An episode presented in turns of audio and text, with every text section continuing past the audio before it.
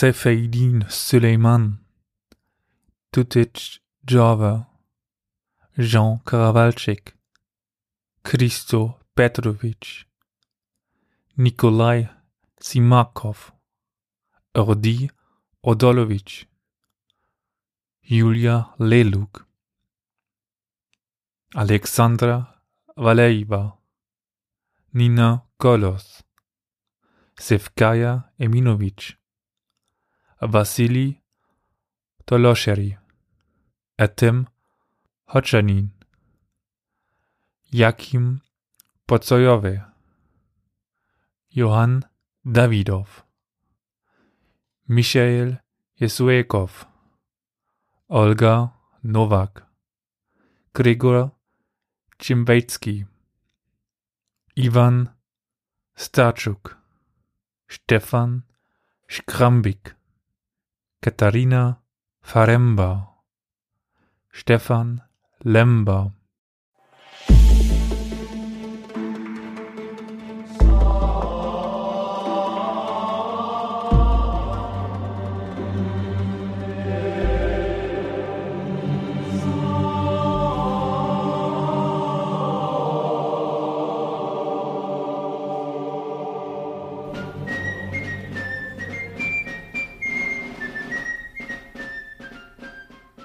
Herzlich willkommen, liebe Zuhörerinnen und Zuhörer, zu einer neuen Folge Historia Universalis, dem Geschichtspodcast. Heute an meiner Seite Olli in Köln. Moin. Und Carol in Dresden. Shalom. Okay. Die Begrüßung ist vielleicht im Hinsicht auf die Thematik, die jetzt folgt, etwas problematisch, aber super, äh, ja, da sind wir schon fast direkt beim Thema, aber davor wollte ich euch fragen, wie geht's euch? Alles fit wie immer. Jo, alles fit im Schritt, alles super. Ja, in den letzten Tagen denkt man sich ja, das Jahr 2020 wird für die zukünftigen Historiker ganz schön interessant werden. Aber mit dem Jahr 2020 wollen wir uns dann heute nicht beschäftigen, würde ich sagen. Aber als kleine Vorwarnung, heute wird's in Anführungszeichen wissenschaftlich. Wissenschaftlich auf dem Gebiet der Historiker. Ich möchte mich nämlich heute mit einer Person auseinandersetzen. Und zwar in mehr Tiefe, als dass ich es normalerweise tue. Oha. Und ich möchte beginnen mit einem Auszug aus einem Brief. Dort heißt es, seinem lieben Richard Becker. Zur Vollendung seines 70. Lebensjahres am 10.10.54. Und was ist die Lehre aus diesem Geschick? Aufs Kämpfen zu bauen, bringt niemandem Glück. Nichts bringt es, erlittenes Unrecht zu rächen.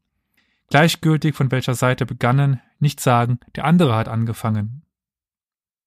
Die Lehre, die er daraus ziehen würde, wäre, werft ab die leidigen Kampfesbürde und rauft euch zusammen Mann für Mann, ihr deutschen Männer und du Franzmann. Nach der Hybris wurden sie verwirrt, bis die Völker verstehen, dass sie alle geirrt. So löst euch endlich aus dem ständigen Kampf, beendet endlich den endlosen Kampf. Und wenn der Versuch auch oft missrät, nie ist es für einen neuen zu spät. So sprechen auch die anderen, die von uns gegangen, die eingegangen in unseres Herrgotts Frieden. Anschließend will ich mich auch ihnen. Wir wollen alle dem Frieden dienen.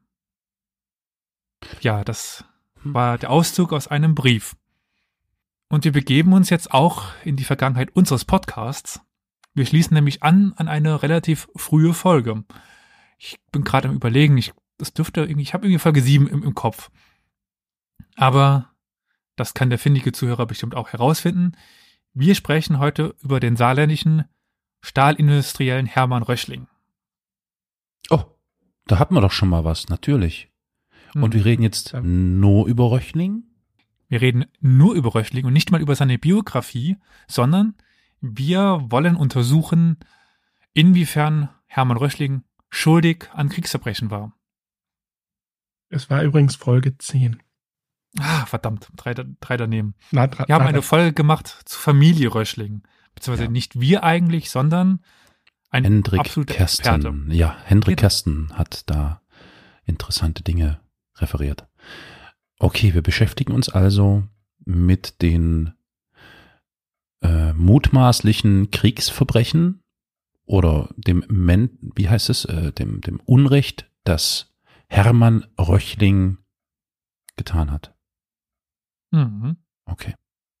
Also ich sage jetzt erstmal mutmaßlich, weil ich darüber noch nicht im Bilde bin und du vielleicht ganz andere Dinge dann berichtest und dann ist das mutmaßlich natürlich weg. Das werden wir sehen. Ja. Aber ich denke, nach der, nach diesem Ausschnitt aus dem Brief werdet ihr jetzt nicht davon ausgegangen, dass das ein Kriegsverbrecher geschrieben hat, nicht wahr? Keineswegs. Nee. Hermann Röchling wurde aber sowohl nach dem Ersten als auch nach dem Zweiten Weltkrieg von den Franzosen als Kriegsverbrecher verurteilt. 1918 wurde er zusammen mit seinem Bruder Robert wegen der Demontage von französischen Industrieanlagen in Abwesenheit verurteilt. 49 wurde er dann in zweiter Instanz vor dem Tribunal Supérieur in Rastatt für wirtschaftliche Plünderung der besetzten Gebiete, den Einsatz und die Verschleppung von Kriegsgefangenen und Begünstigung ihrer Misshandlung als Kriegsverbrecher schuldig gesprochen. Er ist also, wir dürfen ihn offiziell Kriegsverbrecher nennen, weil er ist dafür schuldig gesprochen. Mhm, okay. Dann vergesst das mutmaßlich. Aber trotzdem, wir werden gleich sehen, warum ich mich damit beschäftige. Über sein Leben schrieb Hermann Röschling 1946 im Gefängnis.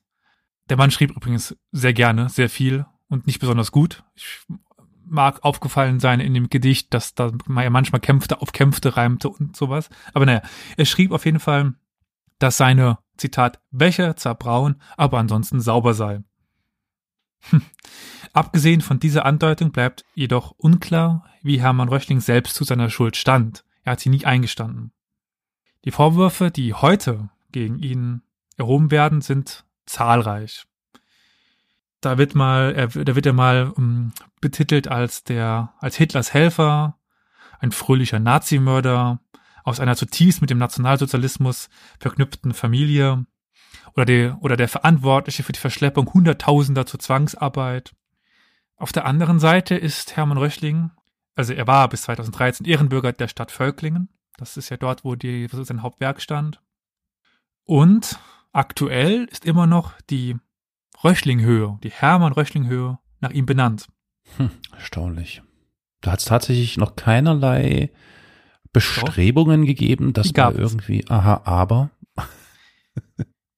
Ja, sie sind abgelehnt worden. 2013 wurde versucht, die Hermann-Röchling-Höhe umzunennen und das ist abgelehnt worden. Krass, interessant. Also ist die Person Hermann Röchling auch 60 Jahre nach seinem Tod mhm.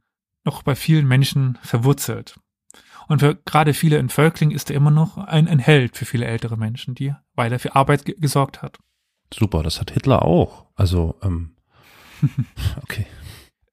Nur gerade hier in der Gegend, das ist nun mal ein lokalgeschichtliches Thema, also Menschen aus, hm. aus Sachsen oder Bayern werden jetzt damit wenig anfangen können. Hm. Aber hier mangelt es an einer sachlichen und fundierten Grundlage für die Diskussion. Es wird hm. häufig mit Gefühlen argumentiert, ohne sich jemals mit der Person auseinandergesetzt zu haben. Hm.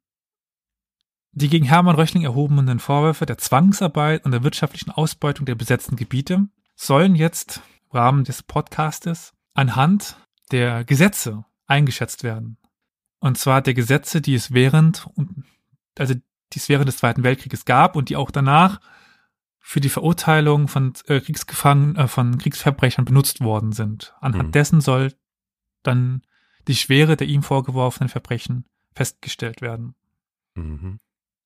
Fällt euch da spontan irgend so eine, ein Gesetz ein oder eine Ordnung oder irgendetwas, ein Abkommen, was man, was, was ihr da kennt, was man verwenden könnte? Ja, ich muss mal kurz über den Namen derer nachdenken.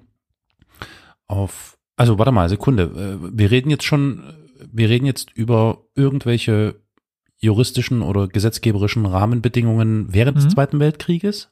Während, davor und, und danach, ja. Ich habe so eine, mir so fünf Stück, glaube ich, ausgesucht, die ich auf das, was es zu Hermann Röchling rauszufinden gibt, angewandt habe. Also mir fällt da ad hoc jetzt, die, also ich weiß nicht, äh, äh, ich muss mal kurz nachdenken, die, die Nürnberger Gesetze waren ja das Gegenteil von dem, was wir jetzt hier gerade besprechen wollen. ja. Die sind es wohl kaum. Äh, Nein. Ich kann ja einfach mal, ich weiß nicht, ob dir das vielleicht im Kopf rumschwirrt die ganze Zeit, die Hager hm. Landkriegsordnung. Nee, das schwirrte ist- mir nicht drum. Okay. Das ist eigentlich das Gesetz, was 1907 entwickelt worden ist, um Kriegsverbrechen zu verhindern. Okay, ja. Mhm. Dann gibt es noch das Genfer Abkommen. Okay, ja, klaro. Okay, da war ich mir jetzt nicht. Dann gibt es den sogenannten Brian Kellogg Pakt Mhm. und ähm, das Kontrollgesetz Nummer 10. Das ist nach dem Krieg extra entworfen worden, um kriegsgefangene Deutschen zu, wie sagt man, zu, zu, zu richten. Mhm. Und sehr ähnlich sind die IMT-Statuten. Was genau das ist, darauf gehe ich gleich noch ein. Mhm. Okay.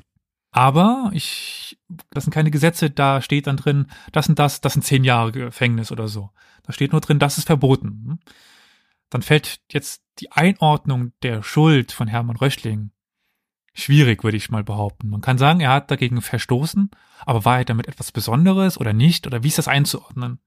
Ja. Deswegen werde ich auch kurz noch weitere Beispiele anbringen, wie etwa Friedrich Flick oder Paul Pleiger. mhm. Paul Pleiger war der Leiter des Hermann Göring Werkes, auch eine große Stahlfabrik in Deutschland.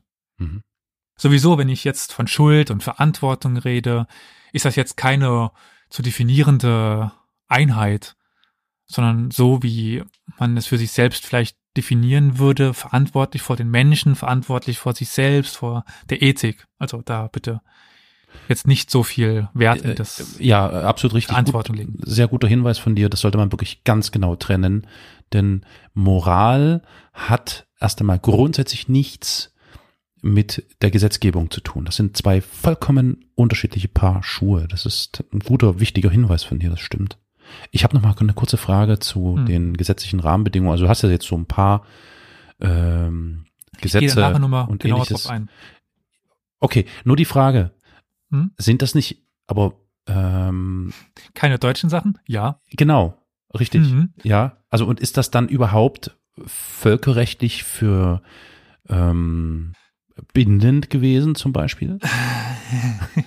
Okay, ich sehe schon, äh, okay, du holst schon aus. Also Ja, ja, darauf, Hm, das ist sehr speziell. hm, hm, hm. Aber ich bin auch kein Richter, deswegen werde ich alle verwenden. Ja. Weil ich nicht in der Position bin, jetzt da irgendwas draus zu machen, draus zu drehen, einen, einen Strick draus zu, zu drehen, sondern ich sage nur, das gab es damals. Hm. Da, damit wurden auch die Großen der Nazis verurteilten mit diesen Ja, Gesetzen, mit diesen Ja. Abkommen. Ja. Es ist also tatsächlich aus der damaligen Realität gegriffen. Ja. Wie das jetzt völkerrechtlich aussieht und so weiter, das ist eine ganz andere Sache, auf die ich teilweise noch ein bisschen eingehe, aber ja, das Okay. ist natürlich ein großes Okay. Problemfeld. ja. Ich würde es aber, bevor wir da hingehen, noch mal ganz kurz in Erinnerung rufen, wer Hermann Röchling überhaupt war. Oh ja, darum bitte ich. Das ist sicher für die Zuhörer, die frisch dazugekommen sind oder die vielleicht noch nicht die Folge Nummer 10 gehört haben, doch nochmal ganz interessant zu wissen. ja, und die Folge ist ja jetzt schon ein bisschen her, also Eben, ja. Selbst ich weiß nicht. wer mehr, sich das behalten hat, Hut ab. und ich glaube, so tief sind wir da auch gar, äh, damals gar nicht auf Hermann Röchling eingegangen. Ja, stimmt. Hm. Er kam am 12. November 1872 zur Welt und war das elfte von 14 Kindern von Karl und Alwine Röchling. Er wuchs in Alzerbrücken auf, nicht in Völkling, und ging hier auch zur Schule. Er wurde hauptsächlich von seiner Mutter, Albine, erzogen, da sein Vater häufig seinen Verpflichtungen für das damals schon bestehende Röchlingsche Eisen- und Stahlwerk sich widmete. Über seine Mutter berichtet der Röchlingsche in Anführungszeichen Hofbiograf Richard Nutzinger. Alwine Röchling war eine der seltenen Frauen, welche die Tugenden einer hingebenden Gattin, einer umsichtigen, tüchtigen Hausfrau, einer fürsorglichen, liebevollen Mutter, einer warmherzigen Wohltäterin und einer vornehmen Repräsentanten des Hauses in sich vereinte. Mit aller Sorgfalt wurde die Erziehung geleitet und mit der Liebe, die es auch nicht an Strenge und der Zucht fehlte, und jedes Kindes je nach seinen Gaben und Anlagen zu einem lebenstüchtigen Menschen heranreifen lassen möchte.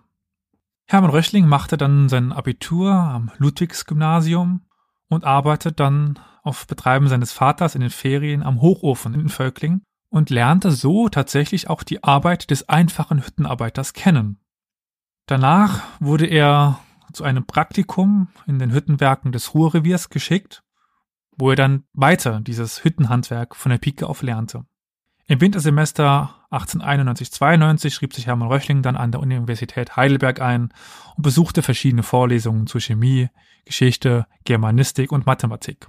Aus dieser Zeit stammt auch seine mit Stolz zur Schau getragene Narbe, die er bei Mensuren der schlagenden Verbindung Gustafalia bekommen hatte.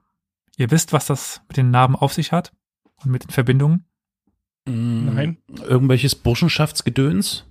Ja, genau. Mhm. Also Verbindungen sind ja Burschenschaften in dem Sinne. Ja, ja. es Aber, gibt ja sogenannte schlagende und nicht schlagende. aha, ach nee, gut, das, äh, vielleicht erklärst du das bitte nochmal. Das, das war mir jetzt nicht ganz so hm, geläufig. Ja, also die Tradition besagt, dass schlagende Burschenschaften Verbindungen Fechtkämpfe ausführen. Ah, okay. Ich breche das jetzt mal aufs ganz Grobe runter. Es gibt ja noch ganz viel, was mitschwingt, aber das ist jetzt nicht Thema. Mhm. Und es war ehrenvoll, diese Narben auf dem Gesicht zu tragen. Also man hat sich versucht, so möglich, also so blutig es geht, zu, zu verletzen, ohne dass es ge gefährlich wurde.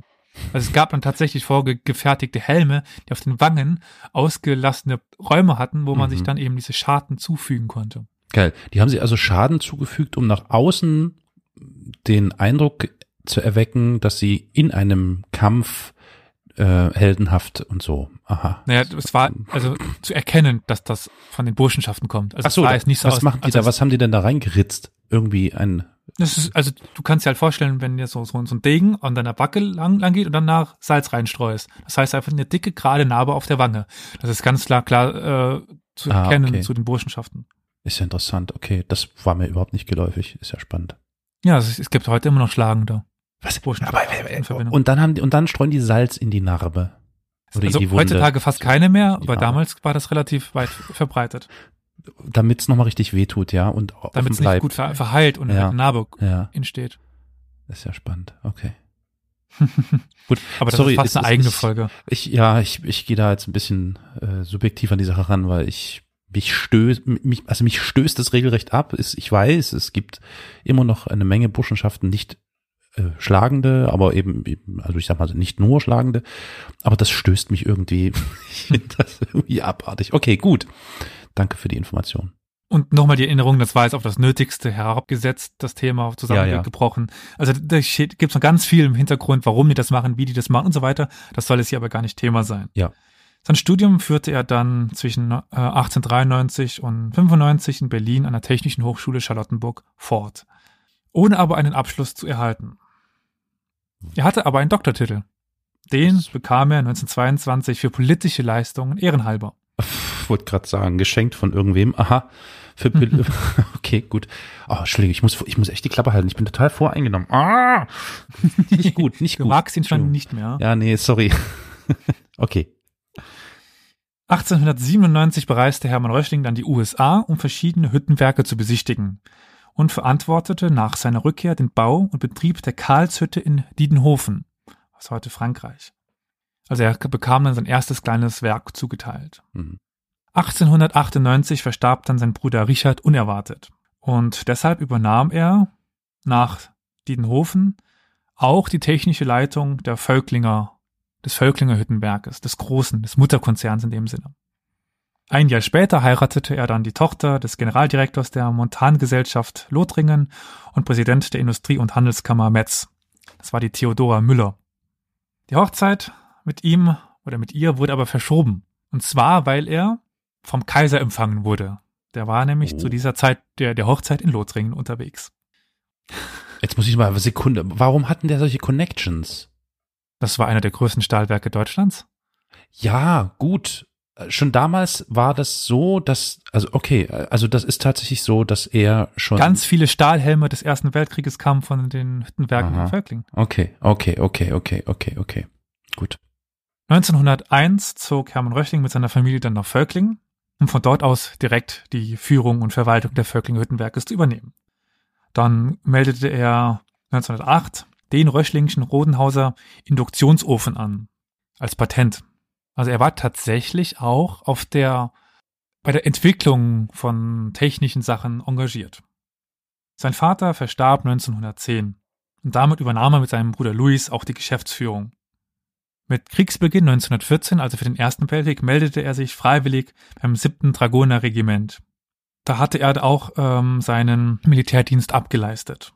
Aber nach dem Festfahren der Angriffsbemühungen 1915 kehrte er dann nach Völkling zurück und kurbelte die Munitions- und Rüstungsproduktion der Völklinger Hütte an.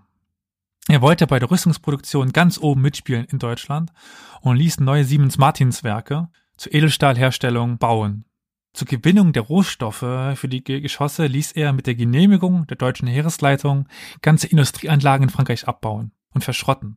Also man bediente sich an den französischen Stahlwerken und schmolz die ein, Mhm. um dann in Deutschland Patronen Stahlhelme daraus zu, zu machen. Mhm.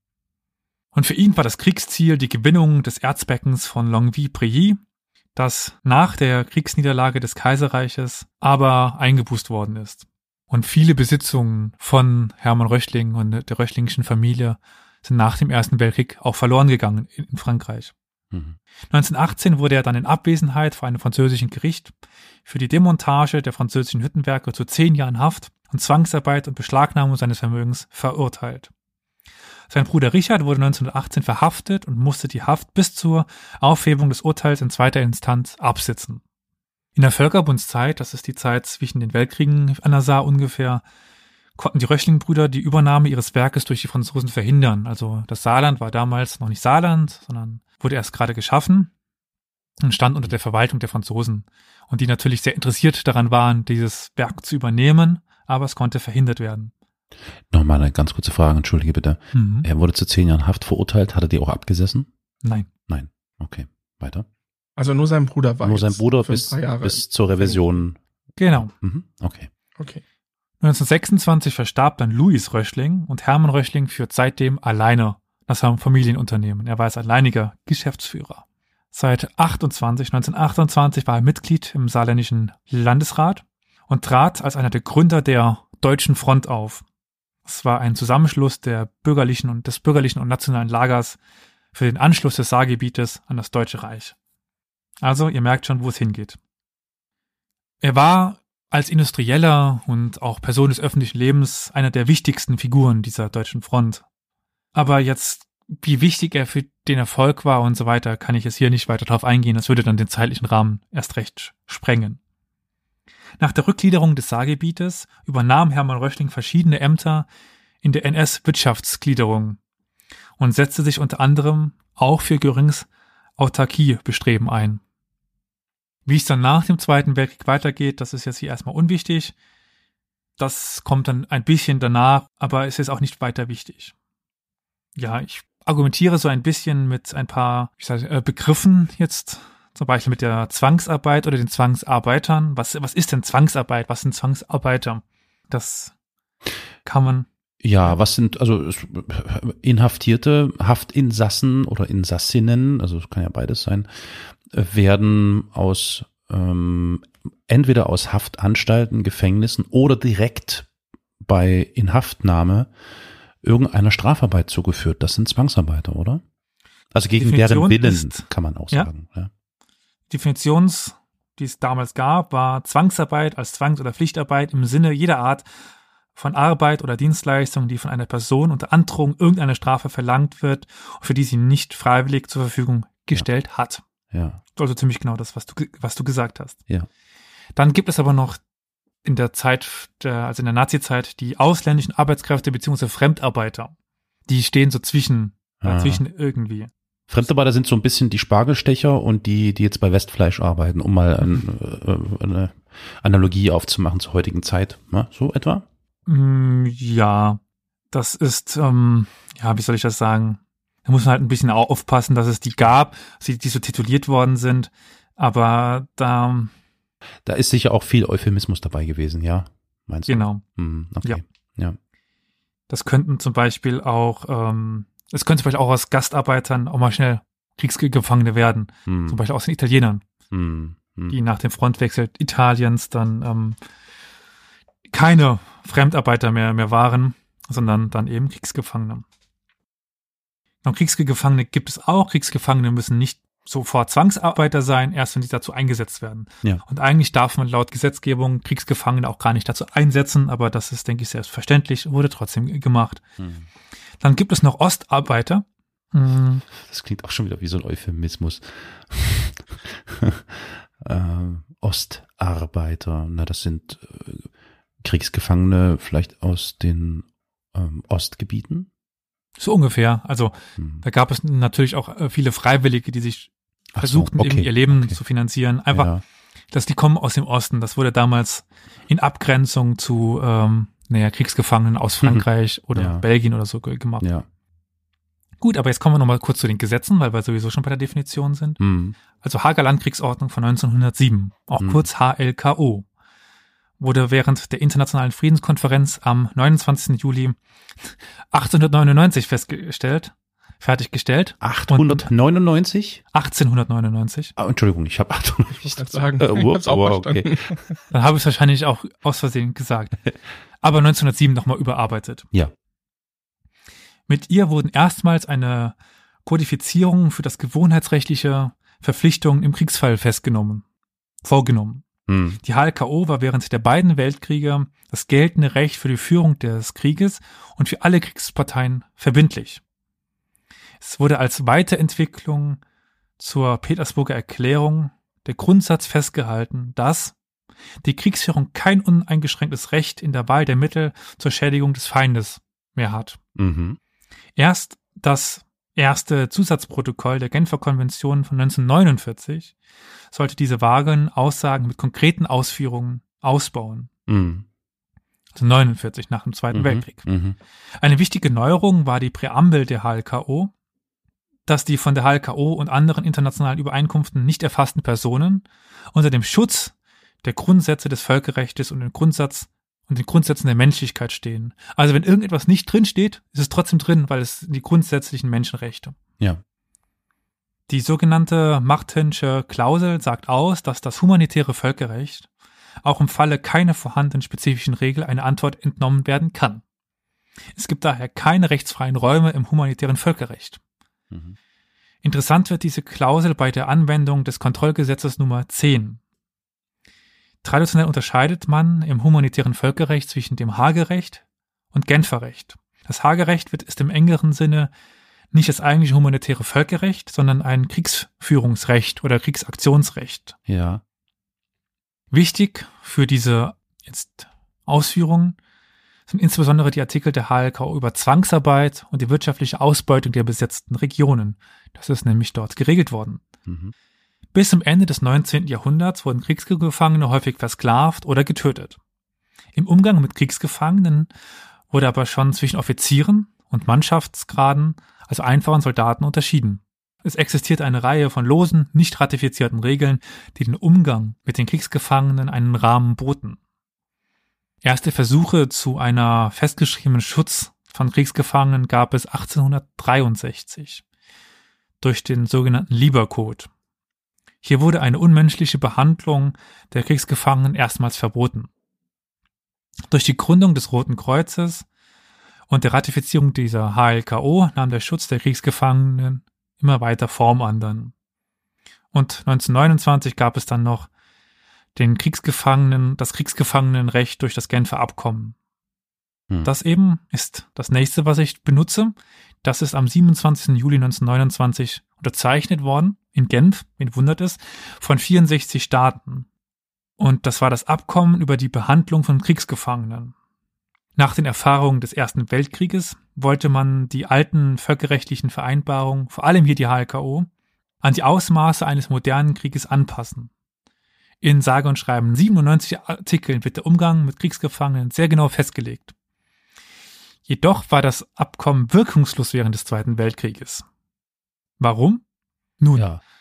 die Sowjetunion hatte das Abkommen nicht unterschrieben. Das war meine Frage. Ich hatte die ganze Zeit auf der Zunge, wer eigentlich äh, äh, dort mit unterschrieben hat. Äh, okay, mhm. alles klar. Und auch das Deutsche Reich und Japan hielten sich nicht an das Abkommen, Äh, Hielten sich nicht Reich- an das Abkommen, aber haben es unterschrieben? haben es unterschrieben. Aha, okay. Im Deutschen Reich war insbesondere der Umgang mit sowjetischen Kriegsgefangenen, die im Auge der Deutschen nicht durch das Abkommen geschützt waren, sehr unmenschlich. Also die haben da sehr wohl unterschieden zwischen Franzosen und Russen. Nach dem Zweiten Weltkrieg gab es mit dem Genfer Abkommen von 1949 eine Überarbeitung des Ganzen als Reaktion auf die Nazi-Verbrechen. Mhm. Im Jahre 2006 unterschrieben Nauru und Montenegro das Abkommen und es erreichte als erstes eine universelle Mitgliedschaft von 193 Staaten. Mhm. Das Genfer Abkommen war das erste Abkommen, das jeder Staat, jeder anerkannte Staat dieser Welt unterschrieben hat. Aber erst 2006. 2006. Das heißt, Gut, aber ich 19, glaub, Monten 49 haben die das, haben die äh, das Genfer Abkommen aktualisiert, beziehungsweise ähm, nach dem Zweiten Weltkrieg entsprechend verfasst und angepasst. hm? Und bis 2006 hat es gedauert, bis 100, wie viel? 93? 193. 193 Staaten dem beigetreten sind. Aha, okay. Ich glaube aber, dass, dass Montenegro gerade in dieser Zeit unabhängig wurde. Und Nauru ist halt irgendwo in Ozeanien, die haben wahrscheinlich nicht mal ein Militär. Die haben wahrscheinlich einfach vergessen zu unterschreiben. ja okay.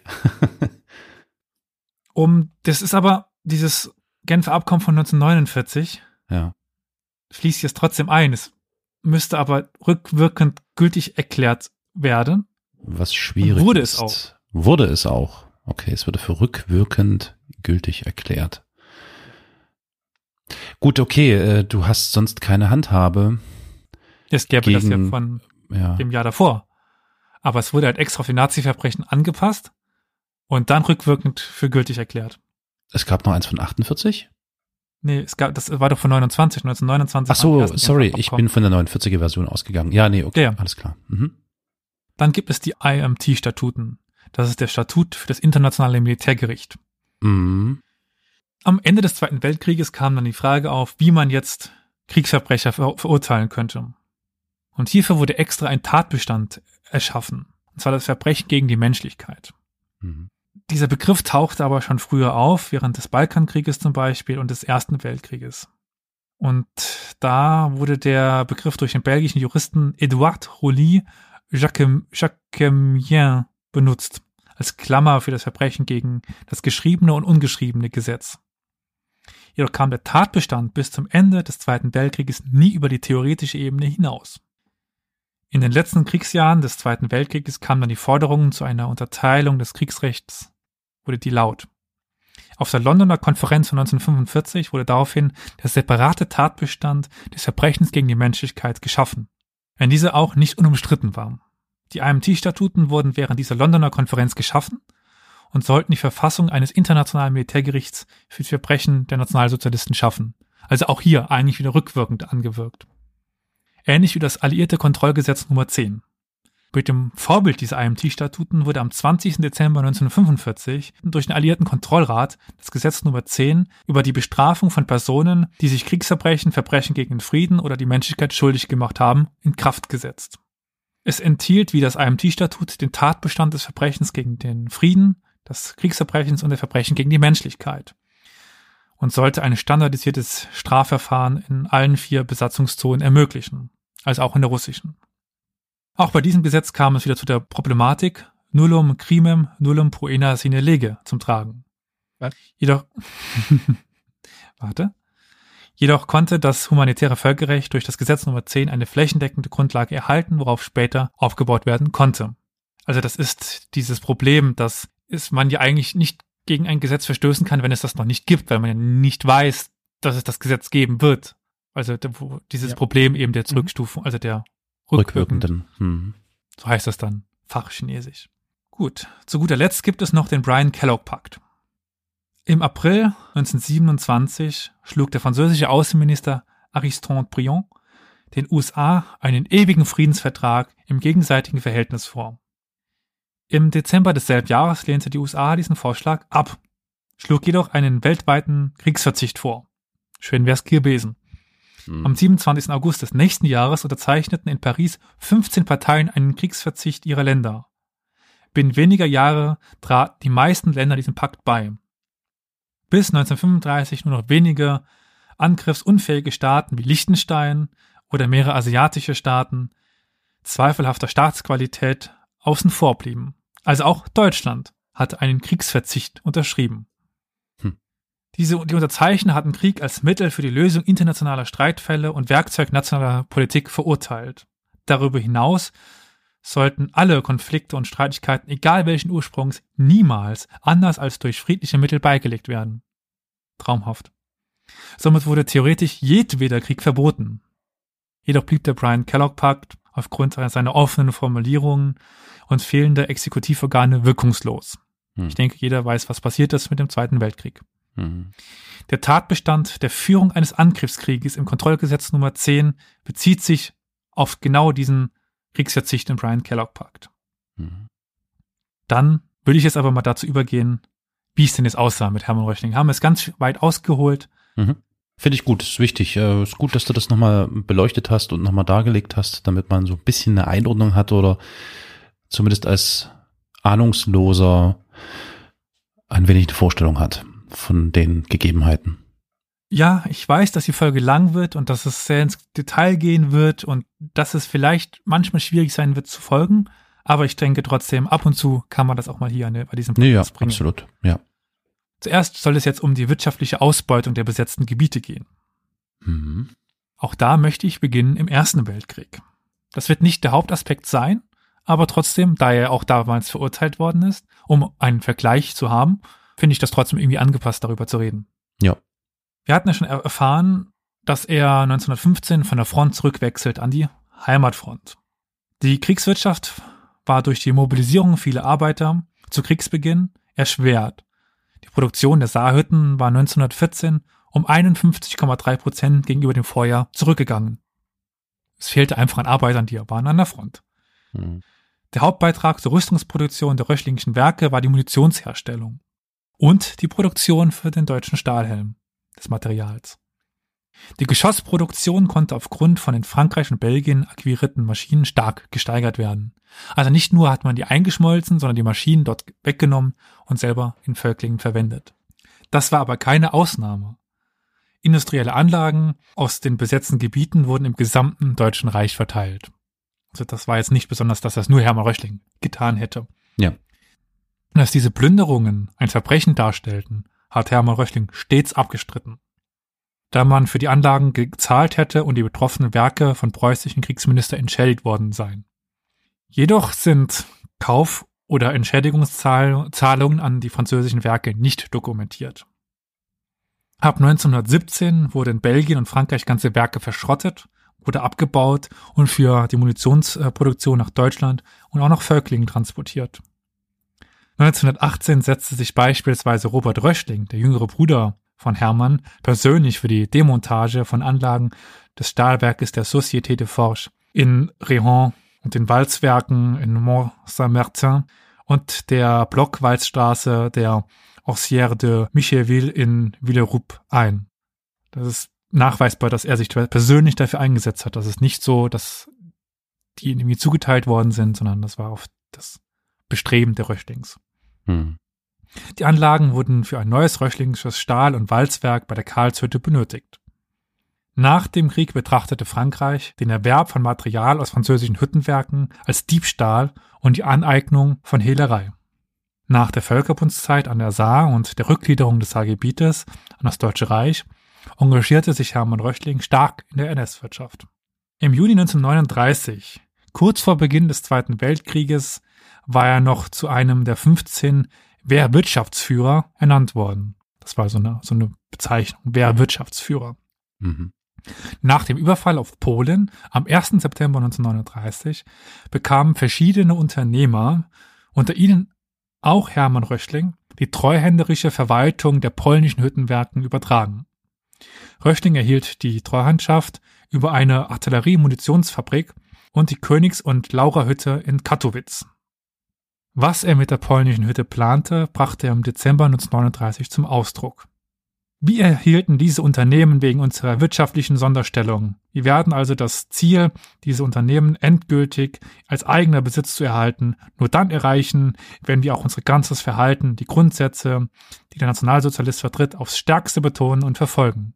So können wir zwar die Betriebsführung erhalten, ob wir aber die Unternehmen als eigene Besitz bekommen, ist mindestens zweifelhaft. Nachdem 1940 Verhalt, äh, Verhandlungen über den, mit den Verantwortlichen des Dritten Reiches über den Kauf der beiden polnischen Hütten gescheitert waren, zog, zog sich Hermann Röchling aus Polen zurück.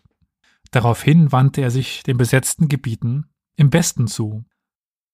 Es gab ja schon vor dem Ersten Weltkrieg röchlingische Besitzungen im Lothringen damals, was ja vor dem Ersten Weltkrieg deutsch war, also zwischen 70 und dem Ersten Weltkrieg 1870. Mhm. Es war so, dass das eigentlich sein, sein Familienbesitz war. Hm. Auf Betreiben Hermann Görings war der Flick Vertraute, also Flick ist ja einer der führenden Stahlwerke aus dem Ruhrgebiet, Das war Otto Steinbrick. Der war der Generalbeauftragte für Eisen und Stahl in den besetzten Gebieten. Und dann gibt es noch den Josef Bürkel, das ist der Reichsstatthalter in der Westmark. Also Westmark war der Gau hier in der Gegend. Kannst du vielleicht nochmal für die Zuhörerinnen kurz den Begriff GAU erläutern? Vielleicht doch, sicherheitshalber. Ja, ein Verwaltungsbezirk. Okay. Also eine verwaltungstechnische Einheit, wie heute es zum Beispiel die Bundesländer sind. Mhm. Ungefähr so. Auf jeden Fall mit Hilfe dieses Josef Bürkel wurde Hermann Röschling Sonderbeauftragter oder Sonderbevollmächtigter für Personal- und Sachfragen sämtlicher Eisenhütten in Lothringen und Meurthe-et-Moselle. Man hat also schon mal den Einstieg geschafft. Mhm. Und daraufhin wurde er auch von Göring als Generalbeauftragter für Eisen und Stahl für die Hüttenwerke in Lothringen und Meurthe-et-Moselle Süd bestätigt. Also auch von Göring bestätigt. Steinbrick war nun für Nordfrankreich, Luxemburg und Meurthe-et-Moselle Nord zuständig. Doch Röschling war unzufrieden über die Verteilung der Anführungszeichen Treuhänderschaften in den besetzten Gebieten. Seine Pläne waren für Lothringen, Luxemburg und das Saargebiet ein umfassendes Montanrevier aufzubauen. Das scheitert jedoch. Insbesondere der Flick-Konzern konnte sich durch gute Verbindungen zu Hermann Göring große Anteile der Industrie in den besetzten Gebieten sichern. Röchling konnte sich nur die Treuhänderschaft über Fourneau et Ancière de Thionville, das war die ehemalige Karlshütte, haben wir schon mal mitbekommen, sichern. Also eigentlich Familienbesitz bis zum Ersten Weltkrieg. Mhm. Im April 1942 wurde Hermann Röchling dann auch Mitglied des Rüstungsrates und Minister Albert Speer. Und Ende Mai auf Betreiben Hitlers Vorsitzender der Reichsvereinigung Eisen, der RVE. Auch wurde der Reichsbeauftragte für Eisen und Stahl in den besetzten Gebieten mit diktatorischen Vollmächten und Leiter der Wirtschaftsgruppe Eisenschaffender Industrie und stieg damit eigentlich in den höchsten Führungskreis auf. Sein Stellvertreter bei der RVE wurde Walter Roland und Alfred Krupp von Bohlen und Halbach. Den kennt man, Alfred Krupp von Bohlen und, und, und Halbach, oder? Ja, ich vermute Krupp schon. Stahl. Krupp, na klar, ja. Hm, ja. Ja. Also Hermann Röchling stand über Kruppstahl. Er war der Chef von Krupp. Hermann griff dann in seinen verschiedenen Funktionen massiv in bereits bestehende Strukturen ein. Von Juni 1940 bis 41 ersetzte er ihm nicht opportune französische Direktoren und führende Angestellte in den von ihm treuhänderisch geleiteten Werken. Röchling hoffte, die von ihm verwalteten Hütten nach dem Krieg in seinen Besitz nehmen zu können. Ebenfalls in seiner Funktion als Generalbeauftragter für die Hüttenwerke Lothringen erzwang er die Herausgabe französischer Patente und kurbelte auf französischen Boden Stahl- und Eisenproduktion an. Für die deutsche Kriegswirtschaft. Die französischen Hütten standen ganz im Dienst der deutschen Kriegswirtschaft. Er wollte, Zitat, im Inneren mit allen und jedem Mittel dafür sorgen, dass unsere Soldaten zu, äh, das erhalten, was sie brauchen. Zitat Ende. Sein wichtigstes Ziel war, Zitat, mit einem Minimum an Brennstoff das Maximum an Roheisen, Stahl und Walzerzeugnissen herzustellen. Zitat Ende. Am schwerwiegendsten in der juristischen Nachbetrachtung der wirtschaftlichen Betätigung Hermann Röchlings ist jedoch, wie auch im Ersten Weltkrieg, die Demontage von Industrieanlagen. 1943 waren die Walzwerkmotoren des Werkes in Jeff auf Befehl Röchlings auf 40 Waggons verteilt und in die Ukraine abtransportiert worden. Die französische Vichy-Regierung hatte auf Betreiben Hermann Röchlings diesen Abtransport zugestimmt. Auch wurden aus Schöff ein Elektromotor entfernt und in die Karlshütte in Diedenhofen gebracht. Also in das persönliche Werk von Hermann Röschling. Ein weiteres Walzwerk wurde ebenfalls auf Veranlassung Röschlings aus Jemuiden entfernt und nach Watterstedt gebracht. Überdies erfolgte auch der Abtransport der Al d'Angeleur Artus aus Belgien nach Russland. Er hatte einen Offizier in Russland im Dezember 1941 geschrieben, dass er es für gegeben halte, aus den besetzten Gebieten die notwendigen Einrichtungen für die Wiederingangsetzung der dortigen Betriebe notwendig sind, herauszuholen. 1942 ließ Hermann Röchling ein etwa 950 Tonnen schweres Eisengrippe der Société de Saint-Gobain nach Völklingen transportieren und dort für Kriegsmaterial einschmelzen. Jedoch beutete Hermann Röchling die besetzten Gebiete nicht nur auf industrieller Ebene aus. Im Februar 44 erreichte er, dass die Vichy-Regierung einer von Josef Burkel, Ernst Kreuzer und äh, ihm gegründete Gesellschaft 180 Millionen Franken gut schrieben ließ. So konnten sie die Verluste durch den niedrigen Verkaufspreis von Eisen und Stahl an die deutsche Regierung ausgleichen. Also sie verkauften Stahl billig an die deutsche Regierung, um dann sich von der französischen Regierung Geld geben zu, zu lassen, was sie nie zurückbezahlt haben. Hm. Was verständlich ist irgendwie. Oder absehbar ist. Hm. Ja. Auch soll es bei der Rohstoffgesellschaft Rogers für 733.000 Reichsmark Maschinen und Rohstoffe aus besetztem Gebiet gekauft haben. Also bei einer französischen Firma hat er was aufgekauft, jedoch nicht zurückbezahlt. Er kaufte auch bei anderen Firmen aus Frankreich Metallerzeugnisse im Wert von 500 Millionen Franken. Und die Finanzierung des Ganzen erfolgte über ein sogenanntes Clearing-System, bei dem der Verkäufer einen gleichwertigen Gegenstand oder Gegenwert verrechnen konnte. Also du gibst mir was, ich geb dir was. Mhm. Doch die Verrechnung des Gegenwertes mussten häufig die Regierungen der besetzten Länder übernehmen. Also Mhm. Hermann Röchling hat etwas bekommen, der Gegenwert musste Belgien oder Frankreich zahlen. Mhm. So Mhm. macht man das natürlich gerne, würde ich mal sagen. Ja, das stimmt. Mm, Aber wie ist denn das jetzt juristisch einzuordnen? Also, die Richter des Tribunal Superieur in Rastatt, wo er dann nach dem Zweiten Weltkrieg angeklagt worden ist, sahen bei dem Versuch, in den Besitz französischer Patente zu kommen, keinen Tatbestand. Er sei jedoch schuldig, in verschiedener Form zur Steigerung des Kriegspotenzials des Dritten Reiches beigetragen zu haben. Deshalb wurde er als Kriegsverbrecher nach dem Kontrollgesetz Nummer 10 verurteilt. In diesem Punkt sind die Plünderungen der französischen und belgischen Industrieanlagen, wie im Vorigen auch ja, ge- gezeigt worden ist, einbegriffen. Auch Sir Röchling, der wirtschaftliche Plünderung in finanzieller und kommerzieller Hinsicht schuldig. Hierbei ging es vor allem um den An- und Verkauf von französischen Maschinen. Die Richter bezogen sich in allererster Linie auf das Kontrollgesetz Nummer 10 und zusätzlich noch auf die HLKO, das Genfer Abkommen und zwei Artikel des Versailler Vertrags und den Bryant-Kellogg-Pakt. In ihrem Urteil über die wirtschaftlichen Ausbeutungen bezogen sich die Richter insbesondere auf den Artikel 47 der HLKO. In dem heißt es, dass Plünderungen ausdrücklich verboten seien. Aber, was habe ich jetzt festgestellt? Artikel Nummer 23g wurde nicht herangezogen. In diesem heißt es, dass Zerstörung oder Wegnahme feindlichen Eigentums, außer in dem Falle, wo diese Zerstörung oder Wegnahme durch die Erfordernisse des Krieges dringend erreicht wird, untersagt sei. Mhm. Das ist jetzt schwierig. Man könnte ja jetzt im Umkehrschluss argumentieren, dass Wegnahme von Industrieanlagen zur Förderung der Kriegswirtschaft erlaubt ist. Verboten wäre dann die Zerstörung und Wegnahme zur privaten Bereicherung. Ja. Dieser Fall trifft jedoch bei Hermann Röchling zu. Der hat ja aus dem, Zumindest Liegt bei dem persönlich- Motor, ne? genau, er wollte ja persönlichen Gewinn daraus schöpfen Mhm. und hat ja auch, wie Olli gerade sagte, Motoren, Geräte in die Karlshütte transportieren lassen. Zu seiner persönlichen Bereicherung. Also da finde ich, hätte man ihn noch für verurteilen können, was er nicht wurde. Ein weiterer Punkt ist der Artikel 53, der ebenfalls nicht vom Raststätter Gericht beachtet wurde. In diesem wird die Beschlagnahmung vom privaten und staatlichen Besitz geregelt.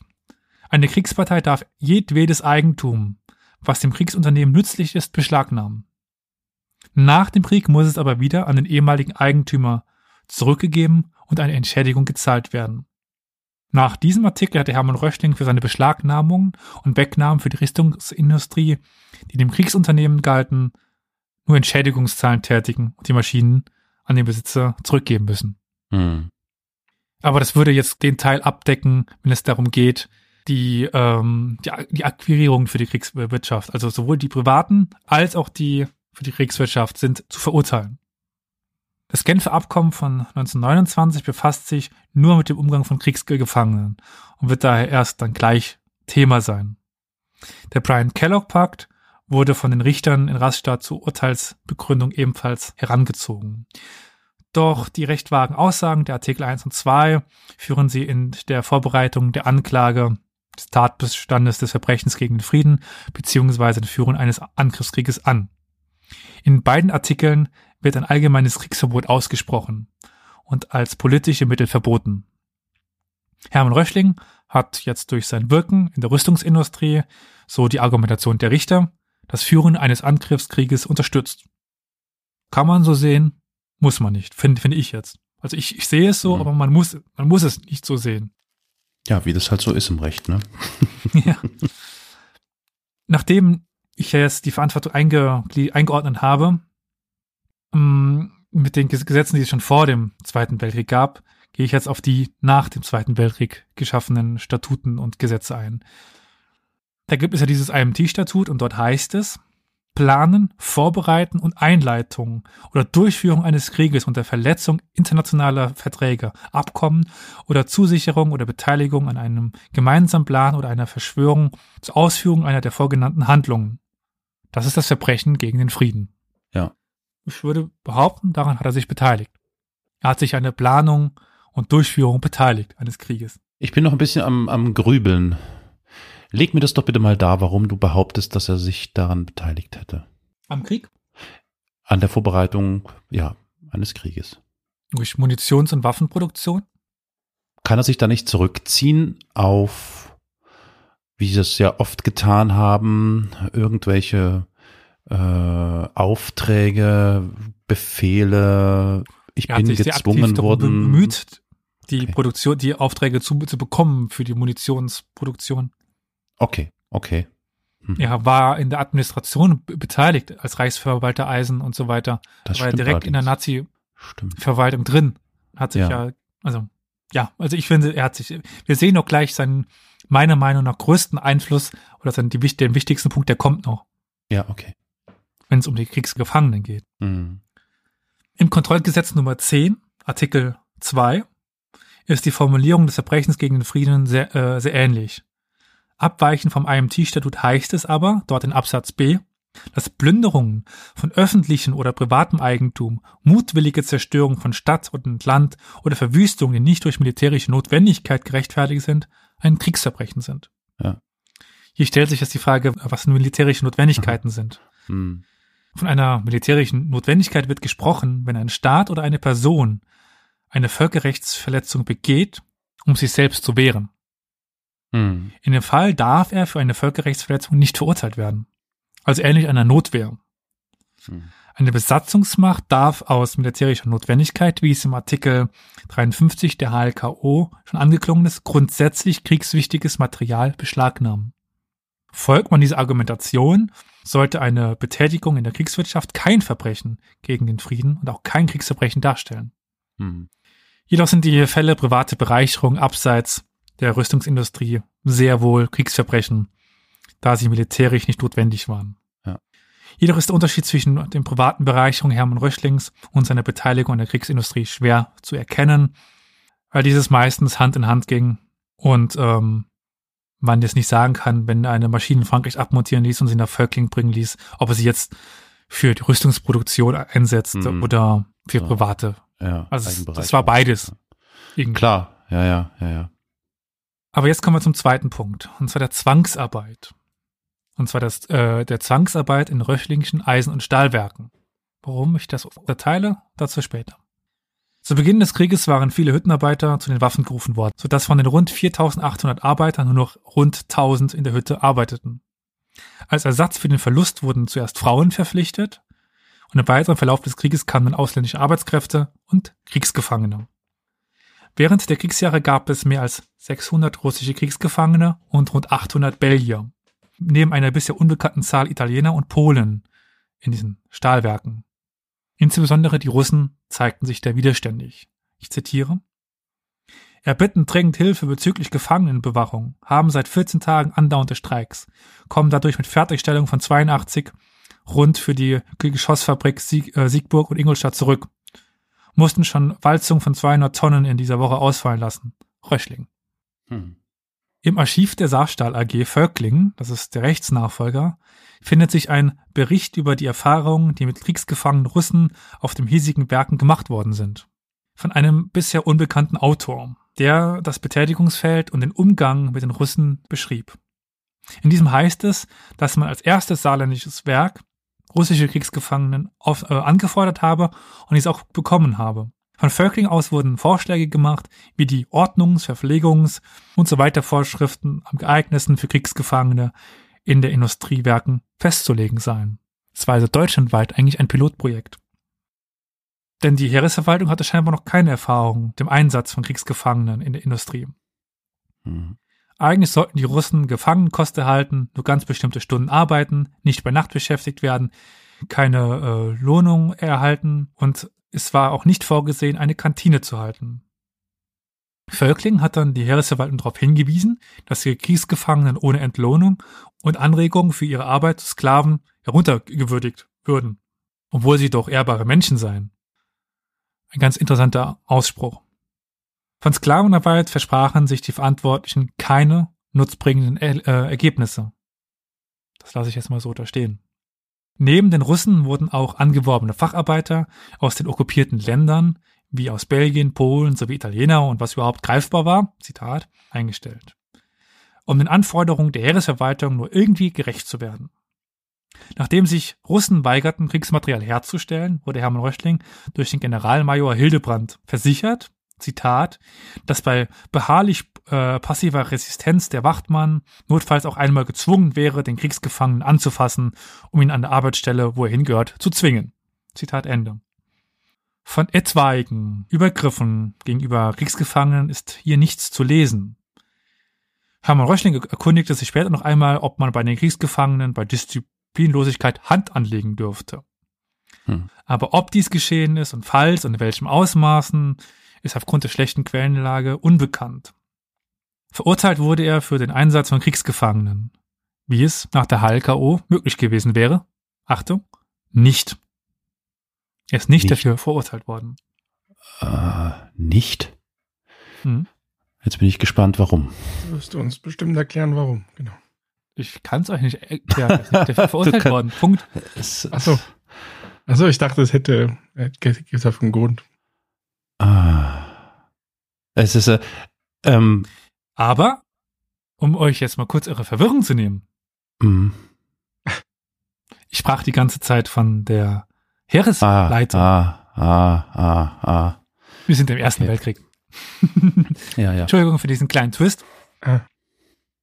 Ja, jetzt kommen wir erst zum Zweiten Weltkrieg. der ist nämlich weitaus besser dokumentiert. Unter Hermann Röchlings Verantwortung wurden Zwangsarbeit in der Völklinger Hütte, in der Kokerei Altenwald, im Steinbruch, Überherrn und in den treuhänderisch geleiteten Karlshütte und der Waffenproduktion in Ebranche eingesetzt. Ich habe mich auch die ganze Zeit gewundert. Ich denk so, hä, das ist ein Pilotprojekt? Hä, ja. wieso? Das, das kann doch gar nicht. War der der Erste? Alles klar, okay. Hm.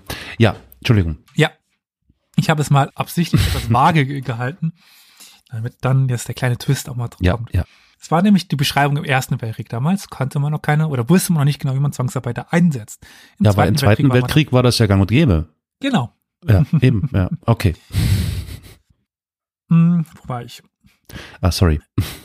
Kein Problem. Er war nicht nur für seine Werke verantwortlich, sondern er war für die Verteilung und Beantragung der Kriegsgefangenen für die Betriebe der Reichsvereinigung Eisen zuständig.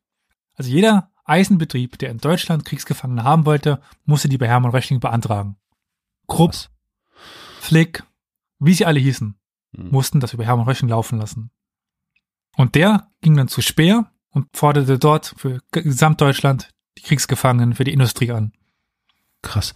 Das, das, das ähm, die, diese Rolle Röchlings mhm. quasi als, wie sage ich es jetzt, als Koordinator Dreh- und Angelpunkt hm? für die Zwangsarbeiter im Zweiten Weltkrieg. Hm? Ist, ist, mir nie, äh, ist mir nie zu Ohren gekommen. Also weißt du, also die Person ja, ja. an sich, wie kommt das? Denn? Äh, ja, wusste erzählen. Okay, weiter. Finde ich auch ganz interessant, weil man nämlich, bevor ich mich damit beschäftigt habe, auch nicht so ganz klar. Man, wenn man ja. Krupp hört, ja, okay. Genau, Krupp und Flick und wie sie alle heißen, das hört man ja alles so, ne? Aber, Aber Röchling? Mhm, oh. genau. Ja. Er war halt keiner aus dem Ruhrpott. Mhm. Im Sommer 1940 kamen die ersten 360 Kriegsgefangenen an die Völklinger Hütte und waren zunächst auch nur Franzosen. Der kleine Seitenhieb. Tut mir leid, aber wenn man ja. 41 kamen dann Serben aus dem besetzten Jugoslawien dazu und Ende März 42 nach der Installierung Fritz Saukels als Generalbevollmächtigter für den Arbeitsansatz auch Russen und Ukrainer. Zwischen 1940 und 1944 gab es in Betrieben, in den Betrieben der Röchlingischen Eisen- und Stahlwerke samt Nebenbetrieben 12.263 ausländische Arbeitskräfte. 12.000. Äh, ja. Darunter Albaner, Belgier, Bulgaren, Dänen, Esten, Franzosen, Italiener, Litauer, Luxemburger, Marokkaner, Polen, Russen, Serben, Slowenen, Tschechen, Ukrainer und Ungarn.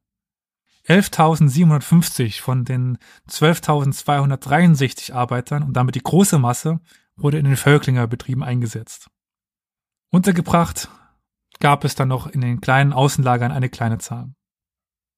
Insgesamt waren in Völkling während des Zweiten Weltkrieges ca. 14.500 ausländische Arbeitskräfte eingesetzt. Jedoch wurden, wie auch bei den ausländischen Arbeitskräften in den röchlichen Eisen- und Stahlwerken, spanisch arbeitende Listen nicht beachtet. Der Höchststand von ausländischen Arbeitskräften bei den röchlingischen Eisen- und Stahlwerken wurde entweder im Dezember 1943 mit 5.938 oder im Januar 1944 mit 6.139 erreicht.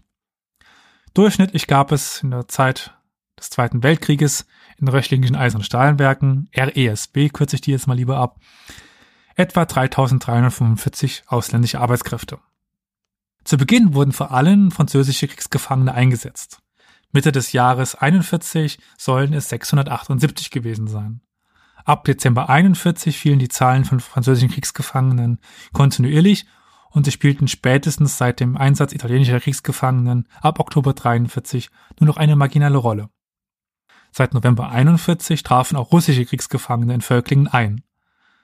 Seit dem 23. März 1942 trafen zahlreiche Ostarbeiter, überwiegend Frauen, ein und bis zur Kriegs, äh, bis zur Jahreswende 42-43 wurde die 2000er Marke erreicht.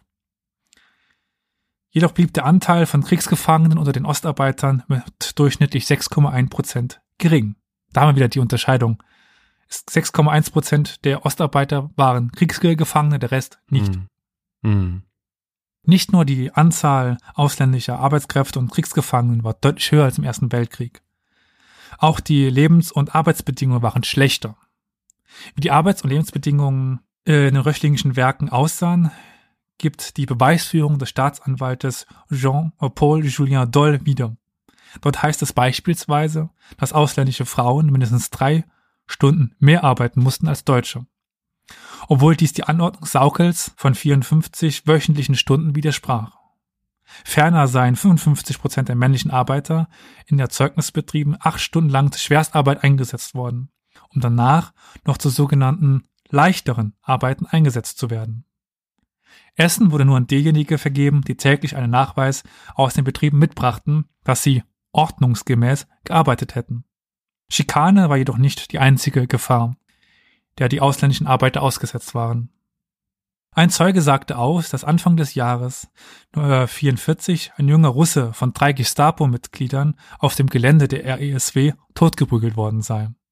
Der Bericht des jugoslawischen Arbeiters Yassar Ramadan lässt tiefer in das Leben der Zwangsarbeiter in der RSW blicken.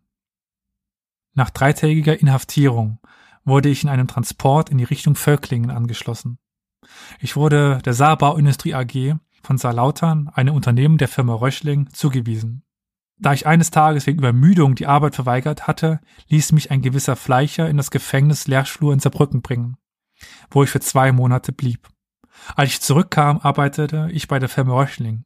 Zum wiederholten Male wurde ich geschlagen und misshandelt durch einen gewissen Schneider des Überwachungsdienstes der Röchlingschen Werke. Alle Aufseher waren gleichermaßen brutal. Bei jeder Arbeitsverweigerung wurden die ausländischen Arbeiter von Rassner bei der Direktion angezeigt und die Akten wurden an, an die Gestapo übermittelt. Alle deutschen Arbeiter wussten von der Existenz des Lagers Etzenhofen Sie drohten sogar dem ausländischen Arbeiter, sie in das Disziplinierungskommando zu überweisen, wenn ihre Arbeiter nicht zufriedenstellend waren. Auch in der Fabrik misshandelten die Aufseher die ausländischen Gefangenen. Weiter berichtet er uns, dass es täglich bis zu zwei Todesfälle gegeben habe und dass sein Bruder durch die Schläge Karl Schneiders gestorben sei. Auch eine Gefährtin der Russin Jarposch wurde von eben jenem Karl Schneider zu Tode geschlagen. Der Arzt Dr. Nicolato berichtete. Der Gesundheitszustand konnte nicht gut sein wegen der Unzulänglichkeiten der Verpflegungszusätze, wegen der schlechten Zubreitung der Verpflegung und wegen der erdrückenden Arbeit, die von den Männern verlangt wurde. Die häufigste Krankheit war die Lungentuberkulose, die Lyphanglades und die Furunkulose, hervorgerufen durch die Unterernährung, die Krankheiten der Verdauungsorgane entstanden durch die Einnahme von Speisen schlechter Qualität. Die Fußverletzungen wurden verursacht durch das Tragen von Holzschuhen ohne Socken. Im Übrigen habe ich festgestellt, dass die russischen Arbeiter anders behandelt werden als die Arbeiter anderer Staatsangehörigkeiten. Letztere werden bevorzugt. Ein weiterer zu Hilfe gerufener Arzt berichtete, dass der Gesundheitszustand der Arbeiter mangelhaft gewesen sei. Alle Kranken hätten in einem Zimmer gelegen und nur bis eine, nur über eine Toilette verfügt. Er berichtete auch, dass im September 1944 russische Arbeiter nach einem angeblichen Komplottversuch verschwunden waren. Er habe erfahren, dass sie wahrscheinlich im Lager Etzenhofen gebracht worden seien, wo Gewalttätigkeiten ausgeübt und in Internierten nach der Arbeit zu, erschöpften Leib zu erschöpfenden Leibesübungen herangezogen werden würden. Ich denke, jetzt ist es mal Zeit, dass ich über das Lager Etzenhofe kurz berichte. Ja. Mhm. Was in seiner Bedeutung innerhalb der ESW eigentlich eine eigene Abhandlung verdient hätte.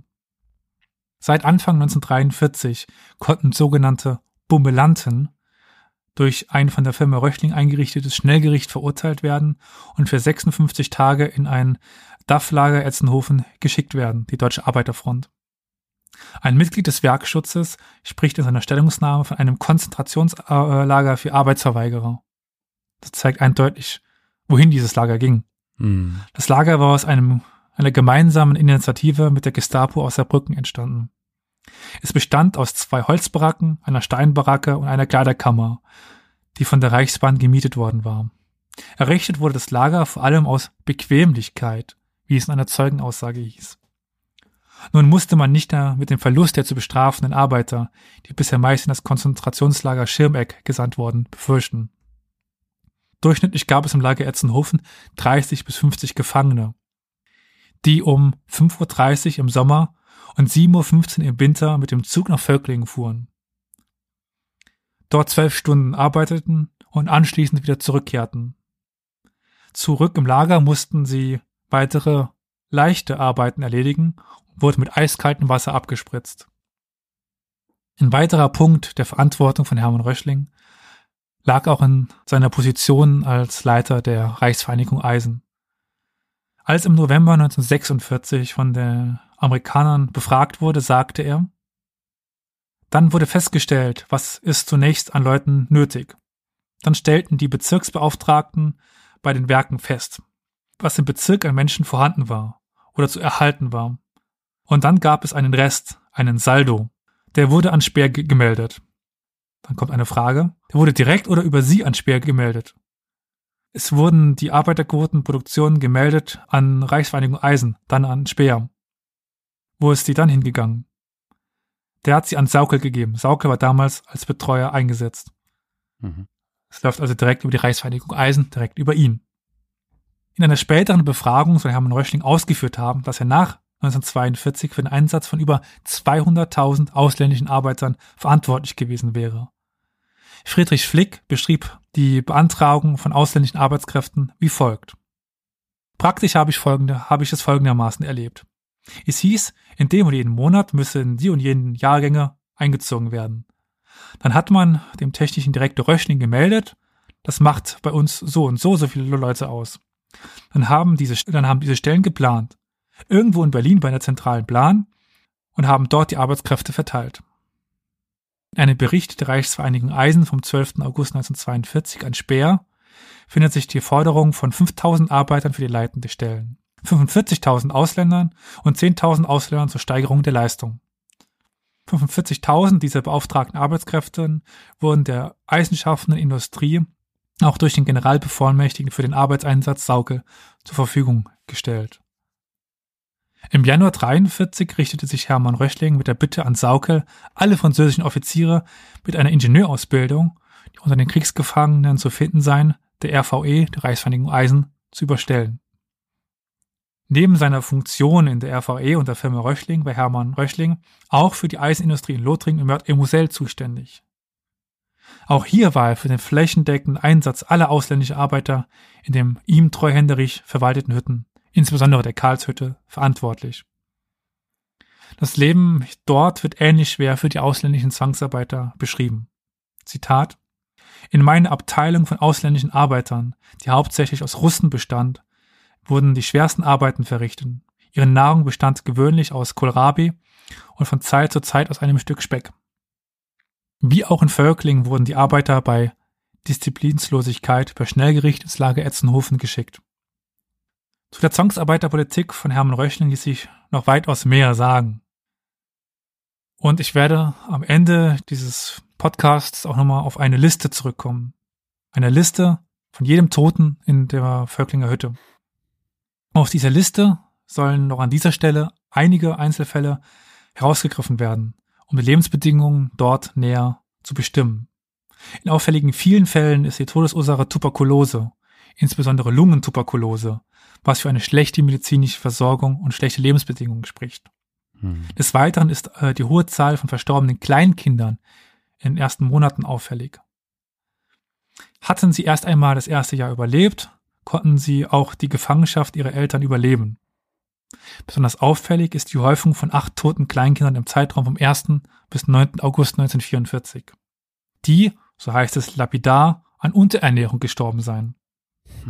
Ein deutliches Zeichen für die schlechten Lebensmittelversorgung der Zwangsarbeiter. Hm. Als tragische Einzelschicksale stechen verschiedene Fälle hervor. Am 11. Oktober 1941 erlitt der Serbe Sefedin Suleiman einen Schädelbruch ob durch den Werkschutz oder ein Unfall ist nicht vermerkt. Am 28. Juni 1942 wurden dem Italiener Armedo Mardigan beide Oberschenkel in der Nähe des Rumpfes zerquetscht. Zur Anzeige wurde sein Tod durch die Kriminalpolizei gebracht. Aber ob es Untersuchungen gab, ist unbekannt. Expliziter wird es bei der 18-jährigen Russin Nina Kolos, der bei der Essensausgabe von einem Wachmann der Schädel zertrümmert wurde. Es lassen sich noch mehr Fälle von Schädelzertrümmerungen feststellen, neben zwei weiteren Zerquetschungen der Extremitäten. Auffällig ist noch der Tod durch Überfahren von äh, Valja Ponomarenko am 15. Dezember 1943. Äh, Auch hier findet sich unter den Toten der Bruder von Yasser Ramadan. Dieser hatte im Prozess gegen Hermann Röchling ausgesagt, dass sein Bruder vom Bergschutz zu Tode geprügelt worden sei. Offiziell ist seine Todesursache jedoch Hämophilie. Dies liegt die Vermutung nahe, dass vielleicht auch bei anderen Todesfällen etwas verschwiegen wurde oder falsch dargestellt. Doch wie lässt sich das Ganze juristisch einordnen? Wenn so etwas überhaupt juristisch einzuordnen ist. In der HLKO heißt es im Artikel 4, dass Kriegsgefangene mit Menschlichkeit behandelt werden sollen. Ich denke, das ist ja. klar. Ja. Dies ist, wie es aus dem oben genannten Beispielen erkenntlich ist, nicht geschehen. Ein ebenfalls eklatanter Verstoß gegen die HLKO ist der Einsatz von Kriegsgefangenen in der Kriegswirtschaft und der Einsatz von Offizieren als Zwangsarbeitern. Laut Artikel 6 der HLKO dürfen Offiziere nicht für Arbeiten eingesetzt werden, was bei Offizieren mit Ingenieursausbildung aber aktiv forciert wurde. Des Weiteren, so der Artikel 6, darf durch Kriegsgefangene ausgeführte Arbeit in keinerlei Beziehung zu den Kriegsunternehmen stehen. Auch das war bei der RSW der Fall. Hermann Röchling beteiligte sich als Kriegsunternehmer aktiv an der Kriegswirtschaft. So stellten sie die Munition her, mit der die eigenen Leute später beschossen worden sind. Hm. In Artikel 7 der HLKO steht, dass Kriegsgefangene Anrecht auf dieselbe Verpflegung, Unterkunft, Kleidung und Behandlung wie die Truppen der sie Gefangenen genommenen Regierung haben. Sie hätten also genauso gut versorgt werden müssen wie deutsche Truppen. Mhm. Auch hier lässt sich definitiv feststellen, dass dem nicht so, so war. Mhm. Weitaus detaillierter ist der Umgang mit Kriegsgefangenen im Genfer Abkommen von 29 äh, geregelt. Hier wird auch die menschliche Behandlung der Kriegsgefangenen festgelegt. Auch ist eine unterschiedliche Behandlung von Kriegsgefangenen nur zulässig, wenn es sich um Vergünstigungen handelt. Im Fall der besonders schlechten Behandlung von Russen und Ostarbeitern wurde jedoch dagegen verstoßen, da diese aufgrund ihrer Herkunft unterschiedlich behandelt wurden. Dass Kriegsgefangene die gleiche Verpflegung erhielten wie, das, wie die regulären Truppen des Staates, der sie gefangen hält, wird im Genfer Abkommen im Artikel 11 vorgeschrieben. Im Artikel 27 heißt es, ähnlich dem Artikel 6 der HLKO, dass mit Ausnahme der Offiziere gesunde Kriegsgefangene zur Arbeit herangezogen werden dürfen. Häufig wurden jedoch auch kranke oder verletzte Kriegsgefangene zur Arbeit eingesetzt. In eine ähnliche Richtung stößt der Artikel 29, der festlegt, dass Kriegsgefangene nicht zur Arbeit verwenden dürfen, zu denen sie körperlich nicht in der Lage sind. Im Kontext des Arbeitslager Etzenhofen ist der Artikel 30 sehr interessant. In diesem heißt es, dass die Arbeitsdauer inklusive Hin- und Abtransport nicht übermäßig sein darf und keinesfalls die Arbeitsdauer von Zivilarbeitern überschreiten darf. Und jedem Kriegsgefangenen ist wöchentlich eine Ruhepause von 24 Stunden zu gewähren. Die Arbeitszeiten der Arbeiter, die nach Etzenhofen geschickt wurden, waren häufig mit 15 Stunden übermäßig und verstießen damit auch gegen das Genfer Abkommen. Und dort wurde jetzt, also in dem Genfer Abkommen wurde auch, wie in der HLKO, der Einsatz von Kriegsgefangenen in der Kriegswirtschaft verboten. Hm.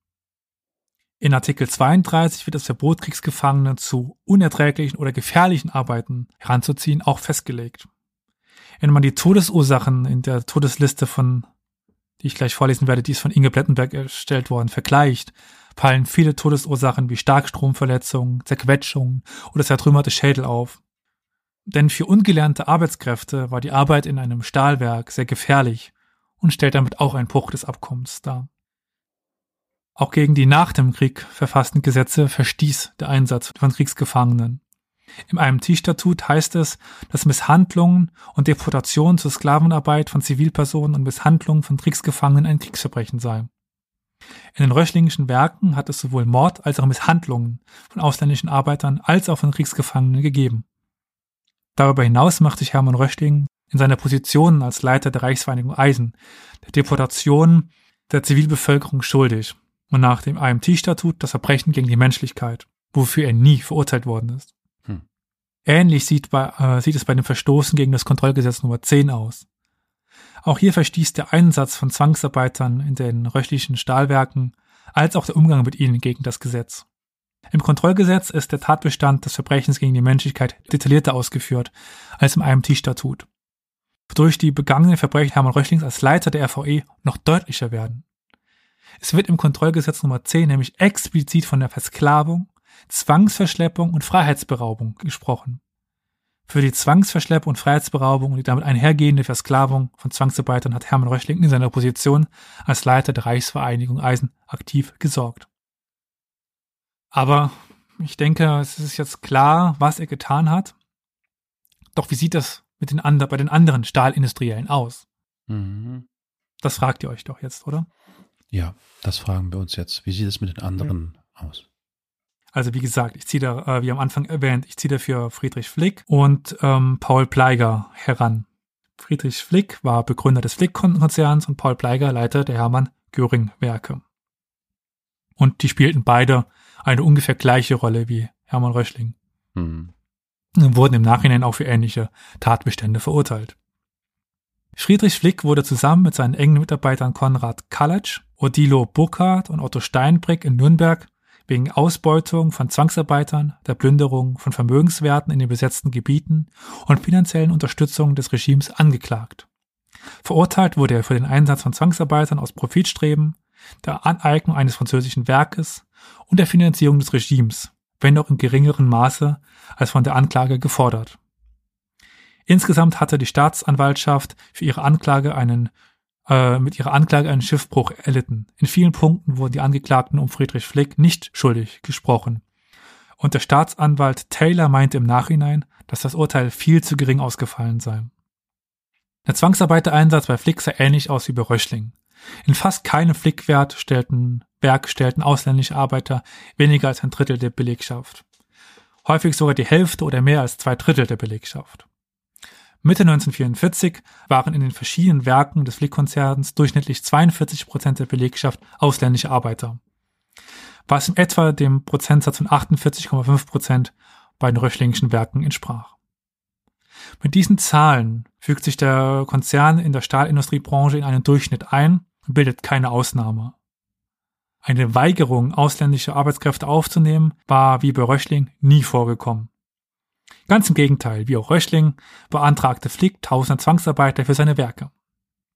Beantragt hatte er sie beim Leiter der Reichsvereinigung Eisen, der nun bekanntlicherweise Hermann Röchling war.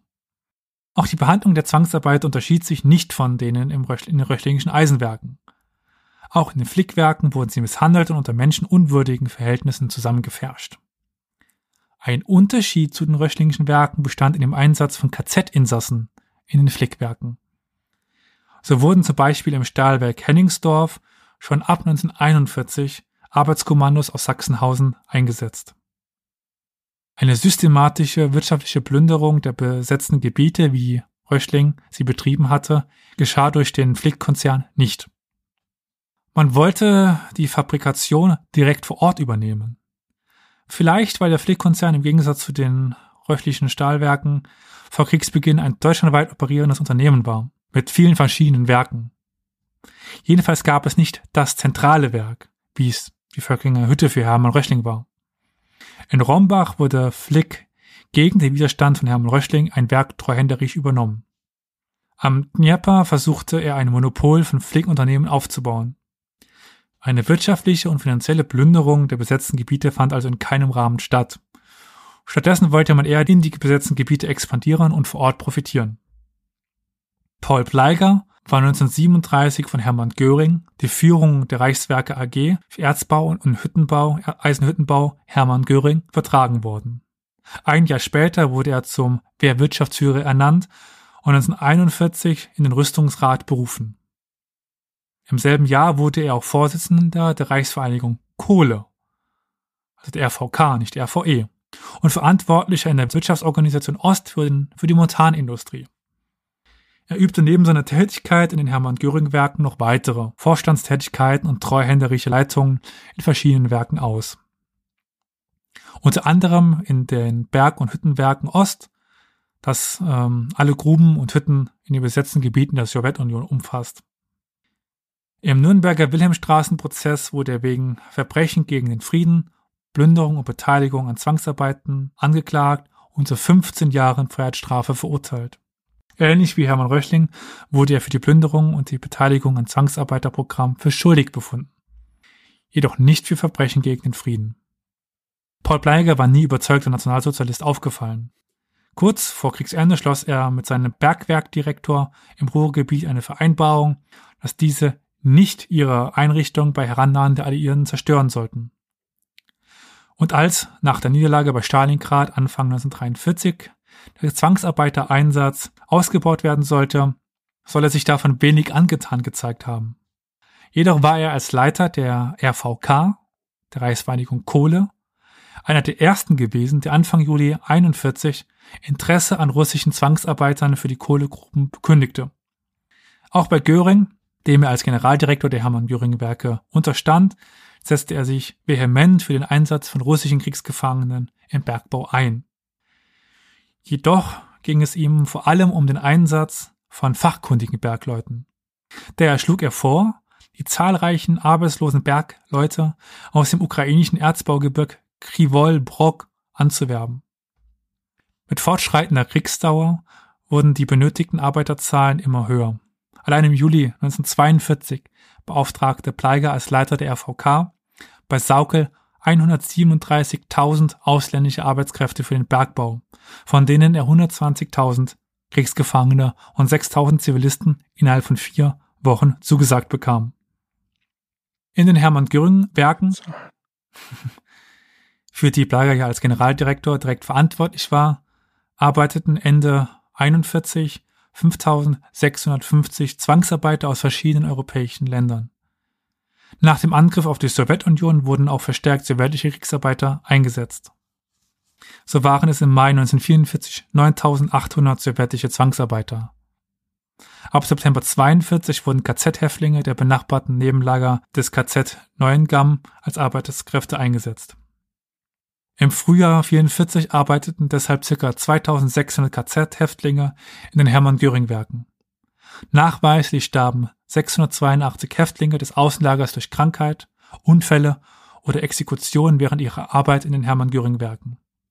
Die Verantwortung Bleigers muss allerdings aufgrund des staatlichen Charakters der Hermann Göring Werke gesondert eingeordnet werden. Aber abseits seiner Beschäftigung bei den Hermann Göring Werken liegt seine Verantwortung, wie auch bei Hermann Röchling, in seiner Position als Leiter der Reichsvereinigung Eisen. Und genau dort sehe auch ich die größte Verantwortung von Hermann Röchling. Ja, da er ja, ja. so makaber, dass es klingen mag, in der Behandlung der Menschen nicht besonders hervorstach oder ja, es gibt sogar Berichte, dass er äh, Juden geschützt hat im, im Saarland und ähm, Hm, was ist von diesen Berichten zu halten? glaubhaft. Glaubhaft die, oder ist das so ein äh, gefühltes Ding wieder? Nein, nein, nein, nein. Also weißt du, es, es gibt, also die, die Jüdin hat es ja überlebt, aber es war irgendwie Hm. die Frau einer seiner Angestellten. Hm, okay, Also- ja, verstehe. Ja. Gut, äh, nichtsdestoweniger äh, ist seine Rolle als, äh, wie war das, wie hieß äh, Reichsvereinigung ja, Eisen. äh, Reichsvereinigung Eisen, genau. Ist, glaube ich, genau, würde ich jetzt so als naiver Außenstehender auch so äh, interpretieren. Und die wird nie mit ihm in Verbindung gebracht. Interessanterweise, ja. Interessanterweise. Erstaunlich. Ich habe euch ja jetzt wahrscheinlich total überflutet mit lauter Informationen, Zahlen, Vereinigungen, Organisationen. Aber die nächste Folge wird wieder ein bisschen lockerer. Warte mal, äh, du willst jetzt Schluss machen oder was? Warte mal, aber jetzt wird's doch gerade interessant. Mich würde noch interessieren, wenn du, wenn das äh, jetzt nicht den Rahmen allzu sehr sprengt, kannst du noch ein bisschen was über das Verfahren gegen ihn erzählen? Also ich, mich würde zum Beispiel interessieren, äh, ob und was Röchling zu seiner Verteidigung so, Nicht viel. weißt du wie? Nicht, okay, nicht viel. Er war zu der Zeit auch schon krank und war auch meistens gar nicht anwesend. Was ich euch geben kann, ich habe eine, ähm, eine Übersicht erstellt. Mhm. Die werde ich auch, wenn ich dran denke, noch verlinken. Für was er angeklagt worden ist, für was er verurteilt worden ist und was ich Ja. herausgefunden habe. Mhm. Äh, ich guck mal gerade nach. So, was kann ich noch erzählen? Also er wurde am 26. Mai 1945 in Heidelberg durch die Alliierten verhaftet. Und nach seiner Aussage beim Flick-Prozess, da war er also zuerst als Zeuge, wurde er dann in Rastatt als Kriegsverbrecher zu zehn Jahren Haft und zur Entziehung des gesamten Vermögens Mhm. und zum Verlust der bürgerlichen Ehrenrechte verurteilt. Mhm. Im August 1951 wurde er jedoch aufgrund einer Herzerkrankung vorzeitig in ein Senatorium im Schwarzwald entlassen und 55 starb er dann in Mannheim, ohne nach dem Zweiten Weltkrieg jemals wieder ins Saarland zurückgekehrt zu sein. Und er ist jetzt hier Ist denn, bei, ist denn beigesetzt. bekannt, wie er, wie er mit seinem Vermögen umgegangen ist? Sprich, ähm, konnte er das, wie das ja nicht unüblich war, in irgendeiner Art und Weise retten und verstecken und verschieben oder? Er war es kein armer Mann, aber man konnte schon viel von seinem Vermögen Ah, äh, ah, konfiszieren. ah, ah, ah. Gut, ich sehe, also mich, also ich finde das äußerst interessant, dieses Thema um die Rolle von Hermann Röchling und den Umgang mit seiner Rolle Mhm. und die Einordnung, vor allem die, die rechtliche Einordnung. Und das veranlasst mich dazu, mal zu gucken, ob es noch weiterführend vielleicht irgendwie Dokumentationsmaterial dazu gibt, also im, im, im Sinne von irgendwie Dokumentarfilm oder irgendwas. Ich, Ah, äh, wie gesagt, äh, ich ja, bin ja. echt erstaunt, dass der Typ überhaupt, dass der mir überhaupt so in dieser Funktion überhaupt nicht geläufig gewesen ist. Und das Also finde ich ich wirklich erstaunlich. weiß, dass es eine Doku geben sollte von Arte über die Röchlings. Da sind ja mir, ist mir zugetragen worden, dass für diese Dokumentation eine Podcast-Folge von uns angehört worden ist. Aha. Ähm, aber ansonsten gibt es so gut wie nichts. Von Arte. Hm? Hat Arte unseren Podcast gehört? Ach, wie schön. okay. Ah, aber ansonsten, Es war am 26. März 2019 ausgestrahlt worden. aber ich, ja, also ich, Der Stahlbaron Hermann Röchling. hm? aber da wird nicht so Aha. explizit, glaube ich, drauf eingegangen. Ich versuche mich gerade so zu erinnern. Also es gibt einen riesen Schmöker von über 1000 Seiten über Hermann Reuschling. Wenn du den lesen willst, kann ich den schicken. Den habe ich. aber ich glaube nicht, dass das äh, jetzt äh, so leserlich ist, die über 1000 Seiten. Ja, ja, ja, ja, ja. Ach, ich hätte es gerne schon ein bisschen komprimierter und für mein kleines Nicht-Historiker-Gehirn irgendwie besser verarbeitbar. Also die Völkerhütte Ja, äh, ist ja heutzutage ein Museum, sage ich jetzt Ja, mal, der Weltkulturerbe.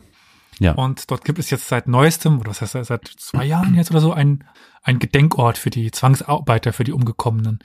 Das ist relativ beeindruckend, weil man dort in einen engen Spind geht.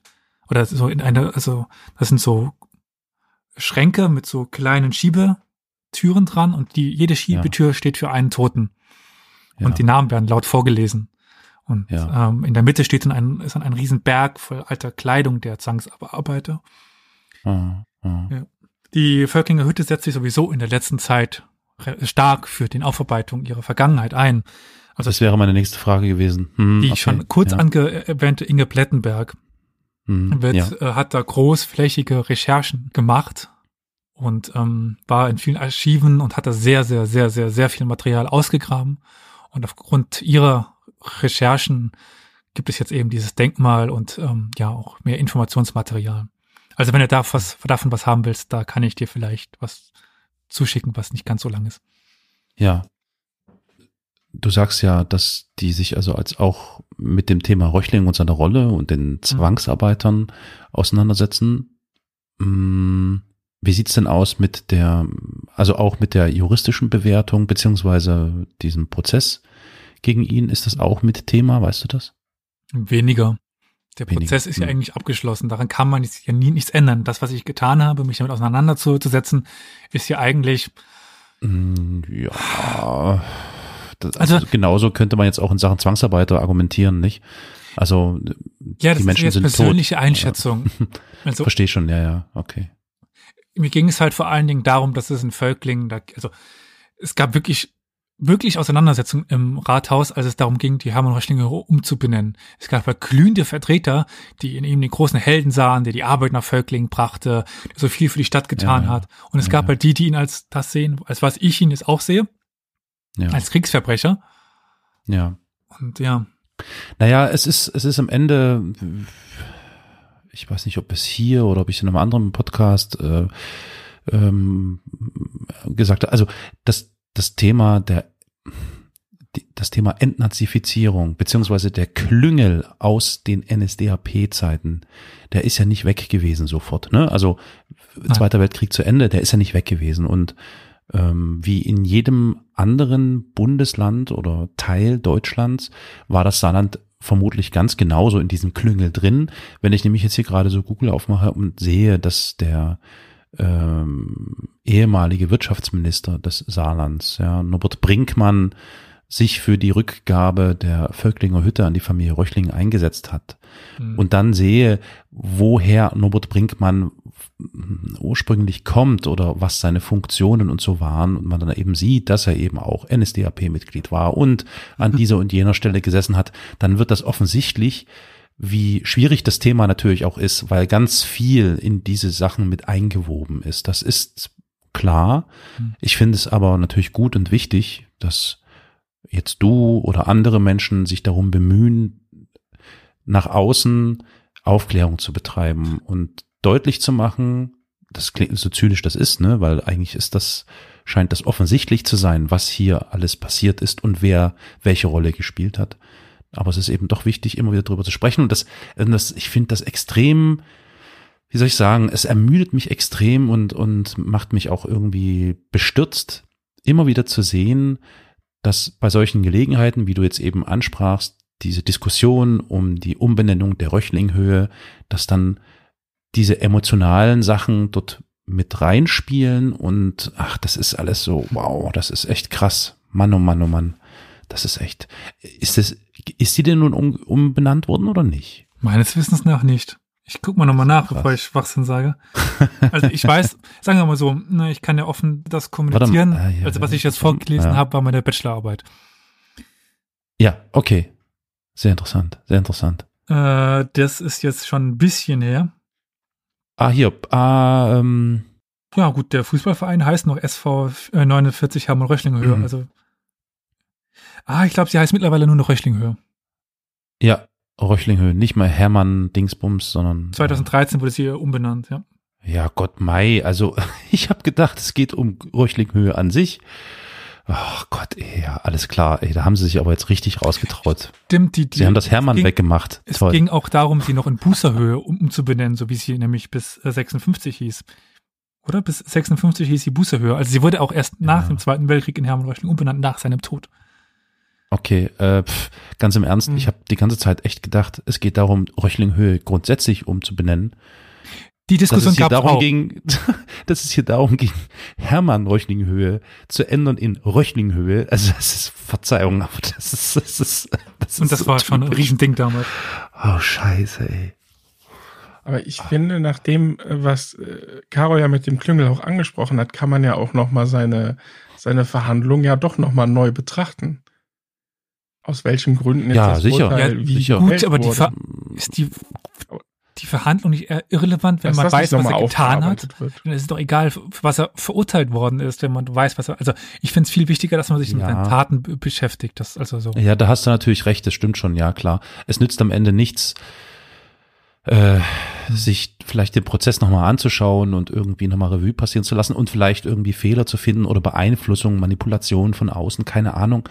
Am Ende ist das Urteil gesprochen, der Mann ist tot und das Einzige, was jetzt hier wirklich noch machbar ist, darauf hinzuweisen, in welcher Verantwortung er stand und was er für eine Verantwortung für welche Taten, für welche Dinge, für welche schrecklichen Dinge er stand.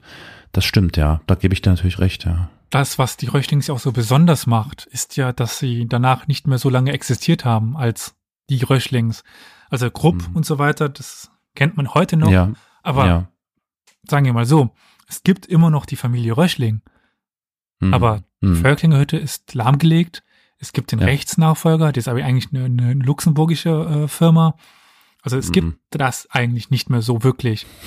Das, also ich sag mal so, das könnte man jetzt vielleicht, hätte man, also ich würde das jetzt auch nochmal, ähm, könnte man vielleicht auch nochmal nachgoogeln und ein bisschen nach äh, Naja, äh, Äh, äh, der Rechtsnachfolger. Also mir geht es um den Rechtsnachfolger. Ich, ach, ich wage mir gar nicht, es laut auszusprechen, aber es würde mich nicht wundern, wenn da, naja. ist ein luxemburgischer Konzern. Ja, das hat ja nichts zu bedeuten. Ja. Es, es liegt in der Nähe, man kann da wunderbar Geld hinschieben, perfekt. Also was, äh, was, was ja meine? gut, aber Mo Moment, Moment. Also die haben erst in den 90er Jahren die Rechtsnachfolger angetreten.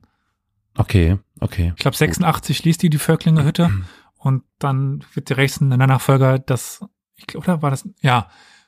Also da, da bin ich relativ sicher, dass da keine falschen, also Klüngeleien im Spiel waren. Hm, hm. Aber die Familie Röchling ja. finanziert tatsächlich die Erforschung ihrer Vergangenheit. Okay, ja. Äh, Das macht die Hm. Vergangenheit nicht besser, aber es ist trotzdem ein interessanter Hinweis. ja, da muss ich immer gleich an die Frau Balsen denken. Ähm, mit ihrem Zwangsarbeitergedöns. Äh, also, Ja, aber das Einzige, also ich krieg das, habe das ja mitbekommen. Also ja, es ist ja klar, ich habe die Verbindung zur Völklinger Hütte und durfte Ja, auch ja. deswegen Material sehen, ja. was da gesammelt worden ist und so weiter. Und die haben halt den Auftrag bekommen, bitte beschäftigt euch mit eurer Vergangenheit, wir geben euch Geld, Mhm. was Mhm. ihr macht, das macht ihr. Ja, ja, ja. Also da gab es kein Eingreifen der Familie Röchling. Zumindest Ja, gut, keines, von dem ich also- wüsste. Ist klar, nee, das wollte ich natürlich auch bei der Balsen nicht sagen. Nur, ähm, also die Situation ist eine andere. Der, der Vergleich, der hinkt jetzt ein bisschen meinerseits, das gebe ich zu. Weil Familie Röchling hat jetzt an sich jetzt erstmal nichts mehr mit der Vögtlinger Hütte oder dem, dem Rechtsnachfolger zu tun, offensichtlich. Bei Balsen sieht es dann schon wieder ein bisschen anders aus. Das, also die Frau zieht halt immer noch äh, eine Menge Geld aus diesem Unternehmen und äh, ja, deswegen hinkt das jetzt, da gebe ich, ja, stimmt schon. Aber ähm, nichtsdestoweniger ist es natürlich schon äußerst interessant und spannend. Ich danke dir vielmals für diesen äh, interessanten Input, den du uns gegeben hast. Ja, ich bedanke mich, dass ihr ausgehalten habt, weil Ja. es doch wurde irgendwann trocken und viel und pff, ich habe mich versucht, ein bisschen zu beeilen. Aber ich Dadurch, fand es wichtig, dass, dass du auch wirklich ausgeholt hast, weil ich hatte dieses Hintergrundwissen nicht, welche Ja, Gesetze oder Mhm. Konventionen es gab. ja. Da hatte ich jetzt wirklich keinen Überblick. Also auch dafür vielen Dank. gerne. Sollen wir das Ganze in schriftlicher Form zu, zur Verfügung stellen, damit die Leute auch die Quellen nachlesen können? Mm, ja, wenn du das in irgendeiner Art und Weise ermöglichen kannst, äh, halte ich das für durchaus sinnvoll. Blätter, Natürlich. Blätter. Ja, okay. Ja, es ist äh, viel Arbeit reingeflossen. Das glaube ich, ja. Habe es manches auch übersprungen, was jetzt nicht so interessant war oder Doppelungen waren oder so. Aber ja, Ja, ja, am ja. Schluss sind es, wie viele Seiten? Drei, fünf, 65 Seiten ge- geworden. Mhm. Mhm. Mit, mit Quellen und so weiter. Und so. Ja. Werden wir dann, wenn ich dran denke, in, auf unserer Webseite verlinken. Dann kann man da auch direkt nachlesen, was ich da wie behaupte und weshalb ich das behaupte. Ja, auf jeden Fall. Alter, aber es ist doch unglaublich, oder? Es ist so, un es ist alles so unglaublich. Es ist alles so Ja, fucking das- unglaublich, ey. In Anführungszeichen ja nur Einzelschicksal, aber als als er das von diesem Arzt da vorgelesen hat, Ja, äh, ja, also das ist, was ist denn, was zur Hölle geht in so, ich frage mich echt, was zur Hölle geht in solchen Menschen vor? Ich kann da einfach nicht durchsteigen. Es ist mir ein vollkommenes und totales Rätsel.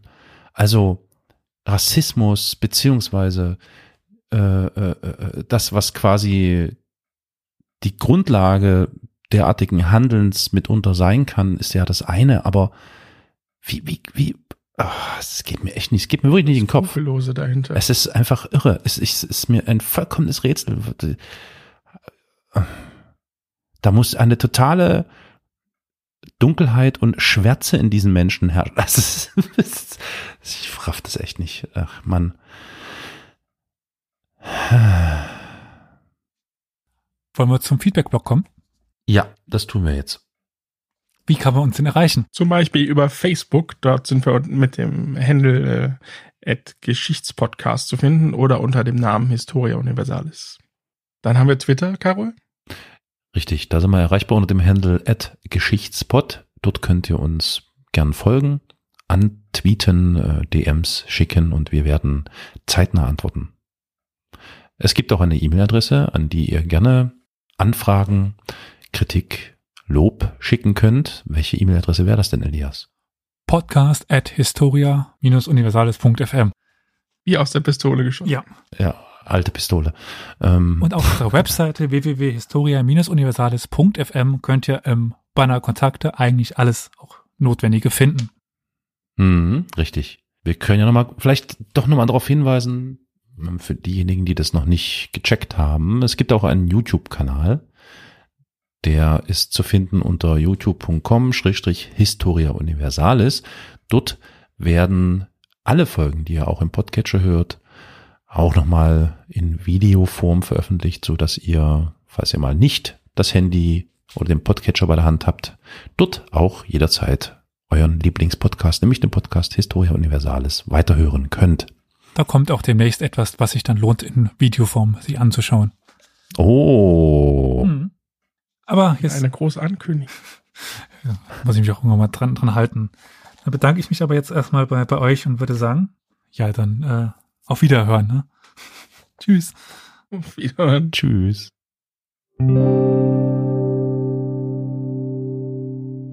Ivan Perezachenko, Paul Kirev, Nikolai Kritsuk, Anna Donik, Pismena, Uljana Poleseva, Alexander Miroshenishenko, Tania Pitschke, Wiktor Przenichaja, Nastia Kuchmenko, Anatoli Nechayev, Józef Mostowi, Wasili Matros, Iwan Herznik, Władimir Romanow, Gregor Krivich, Boris Korsz, Flodaja Nehewicz, Aventi Szlaczow, Anna Ilnaja, Vera Bosaja, Veliko Boszarz, Moka Lisenko, Mofra Lisenko, Masaki Kulev, Anna Polezawa, Anton Musarenko, Maria Tarancha, Ivan Lamujan, Nina Kasontsev, Alexander Kononov, Michael Bendarenka, Bertovia Vediceko, Nina Soblovis, Valentin Setsko, Lydia Lisewski, Antonia Ivanova, Luba Sensovan, Vladimir Bogdanov, Elisaveta Barikov, Dmitry Litvinish, Stanislav Kaczynski, Maria Chnida, Tesla, Michel Murieko, Maria Andrichuk, Iljuba Siberni, Larisa Uvarov, Katarina Leserjanka, Michael Marchenko, Valentin Marchersak, Anna Fedik, Jan Sulej, Andrei Ladika, Ivan Karapsov, Larissa Soluk, Ejub Ramadan, Maria Kypchenko, Josef Statira, Peager Shieva, Josef Szymanski, Arnold Heinz Krasowka, Benjamin Serbe, Larissa Dolineko, Peter Koslitin, Vasil Belch, Valentine Janoprovigna, Oleg Alexeyev, Josef Kolonczek, August Petkie, Esem Sribuka, Vladimir Saplivo, Inalia Areshova, Jean-Jan Matkowski, Ludmila Belov, Maria Czerna, Lilia Guseva, Ludmila Ivanov, Paskovia Alferova, Siva Salevsky, Mika Chvereov, Nikolai Sutzeluk, Genadich Hensharov Donio Tsanik, Mikhail Kovalenko, Slavik Shakushev, Konrad Pushik. Georgi Gatyaki, Viktor Partenev, Vasili Eismund, Hussein Asanovic, Alexander Peshkov, Nikolai Staszowski, Katarina Trofimenko, Viktor Prichikowski, Saveli Roy, Nina Setnik, Viktor Hohub, Maria Szkosos, Maria Kwetschak, Maria Goljaka, Kita Atansi, Antonia Wolinec, Larissa Bonjowska, Maria Mamukolo, Vasil Kitschenko, Maka Nutka, Kita Kotova, Nikolai Turikov, Vladimir Suschowski, Vera Halkina, Alexander Babkov, Raisa Morgachova, Viktor Schapran, Viktor Litschko, Nadja Ostaschow, Wladimir Gulov, Viktor Koptev, Viktor Ivanenko, Lydia Jaschenskaya, Sidor Skriptenko, Ivan Woloskov, Ivan Dovkospini, Wassily Damhanenko, Lydia Dabunes, Jochen Lachscheni, Peter Starkov, Raya Malinowski, Vassil Kovalyov, Maria Levko, Michael Poshakovich, Arsenti Denisov, Nikofor Juszowecki, Vassil Aframenko, Rosalie Uskytschuk, Anna Julebeva, Pauline Tartanikova, Soltan Rosenbergski, Josefa Bialek, Varvara Burakova, Evgenia Golyarda, Gerasim Chertok, Ivan Babryk, Vladislaus Sechuk, Ivan Erdkowski, Ivan Titkowski, Alexei Stimakin, Nikolai Pinchuk, Platon Dubinetsky, Maria Sysogeva, Stefan Nahorny, Michael Sepletin, Ksoni Ovbadjuk, Ivan Bulavin, Peter Beleshko, Fedor Mishapevo, Ivan Mishapevo, Vladislav Janusha, Yeonid Gogol, Nikolai Shonenko, Tatjana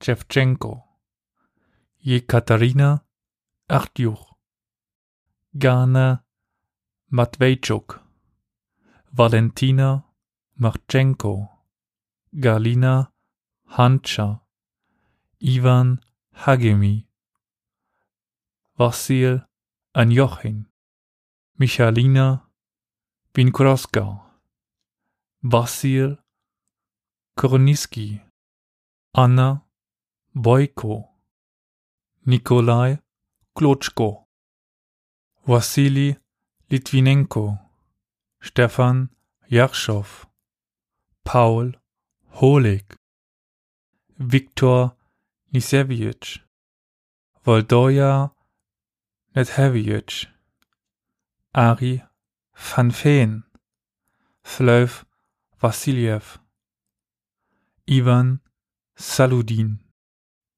Karl Feldhuisen, Ivan Nagorny,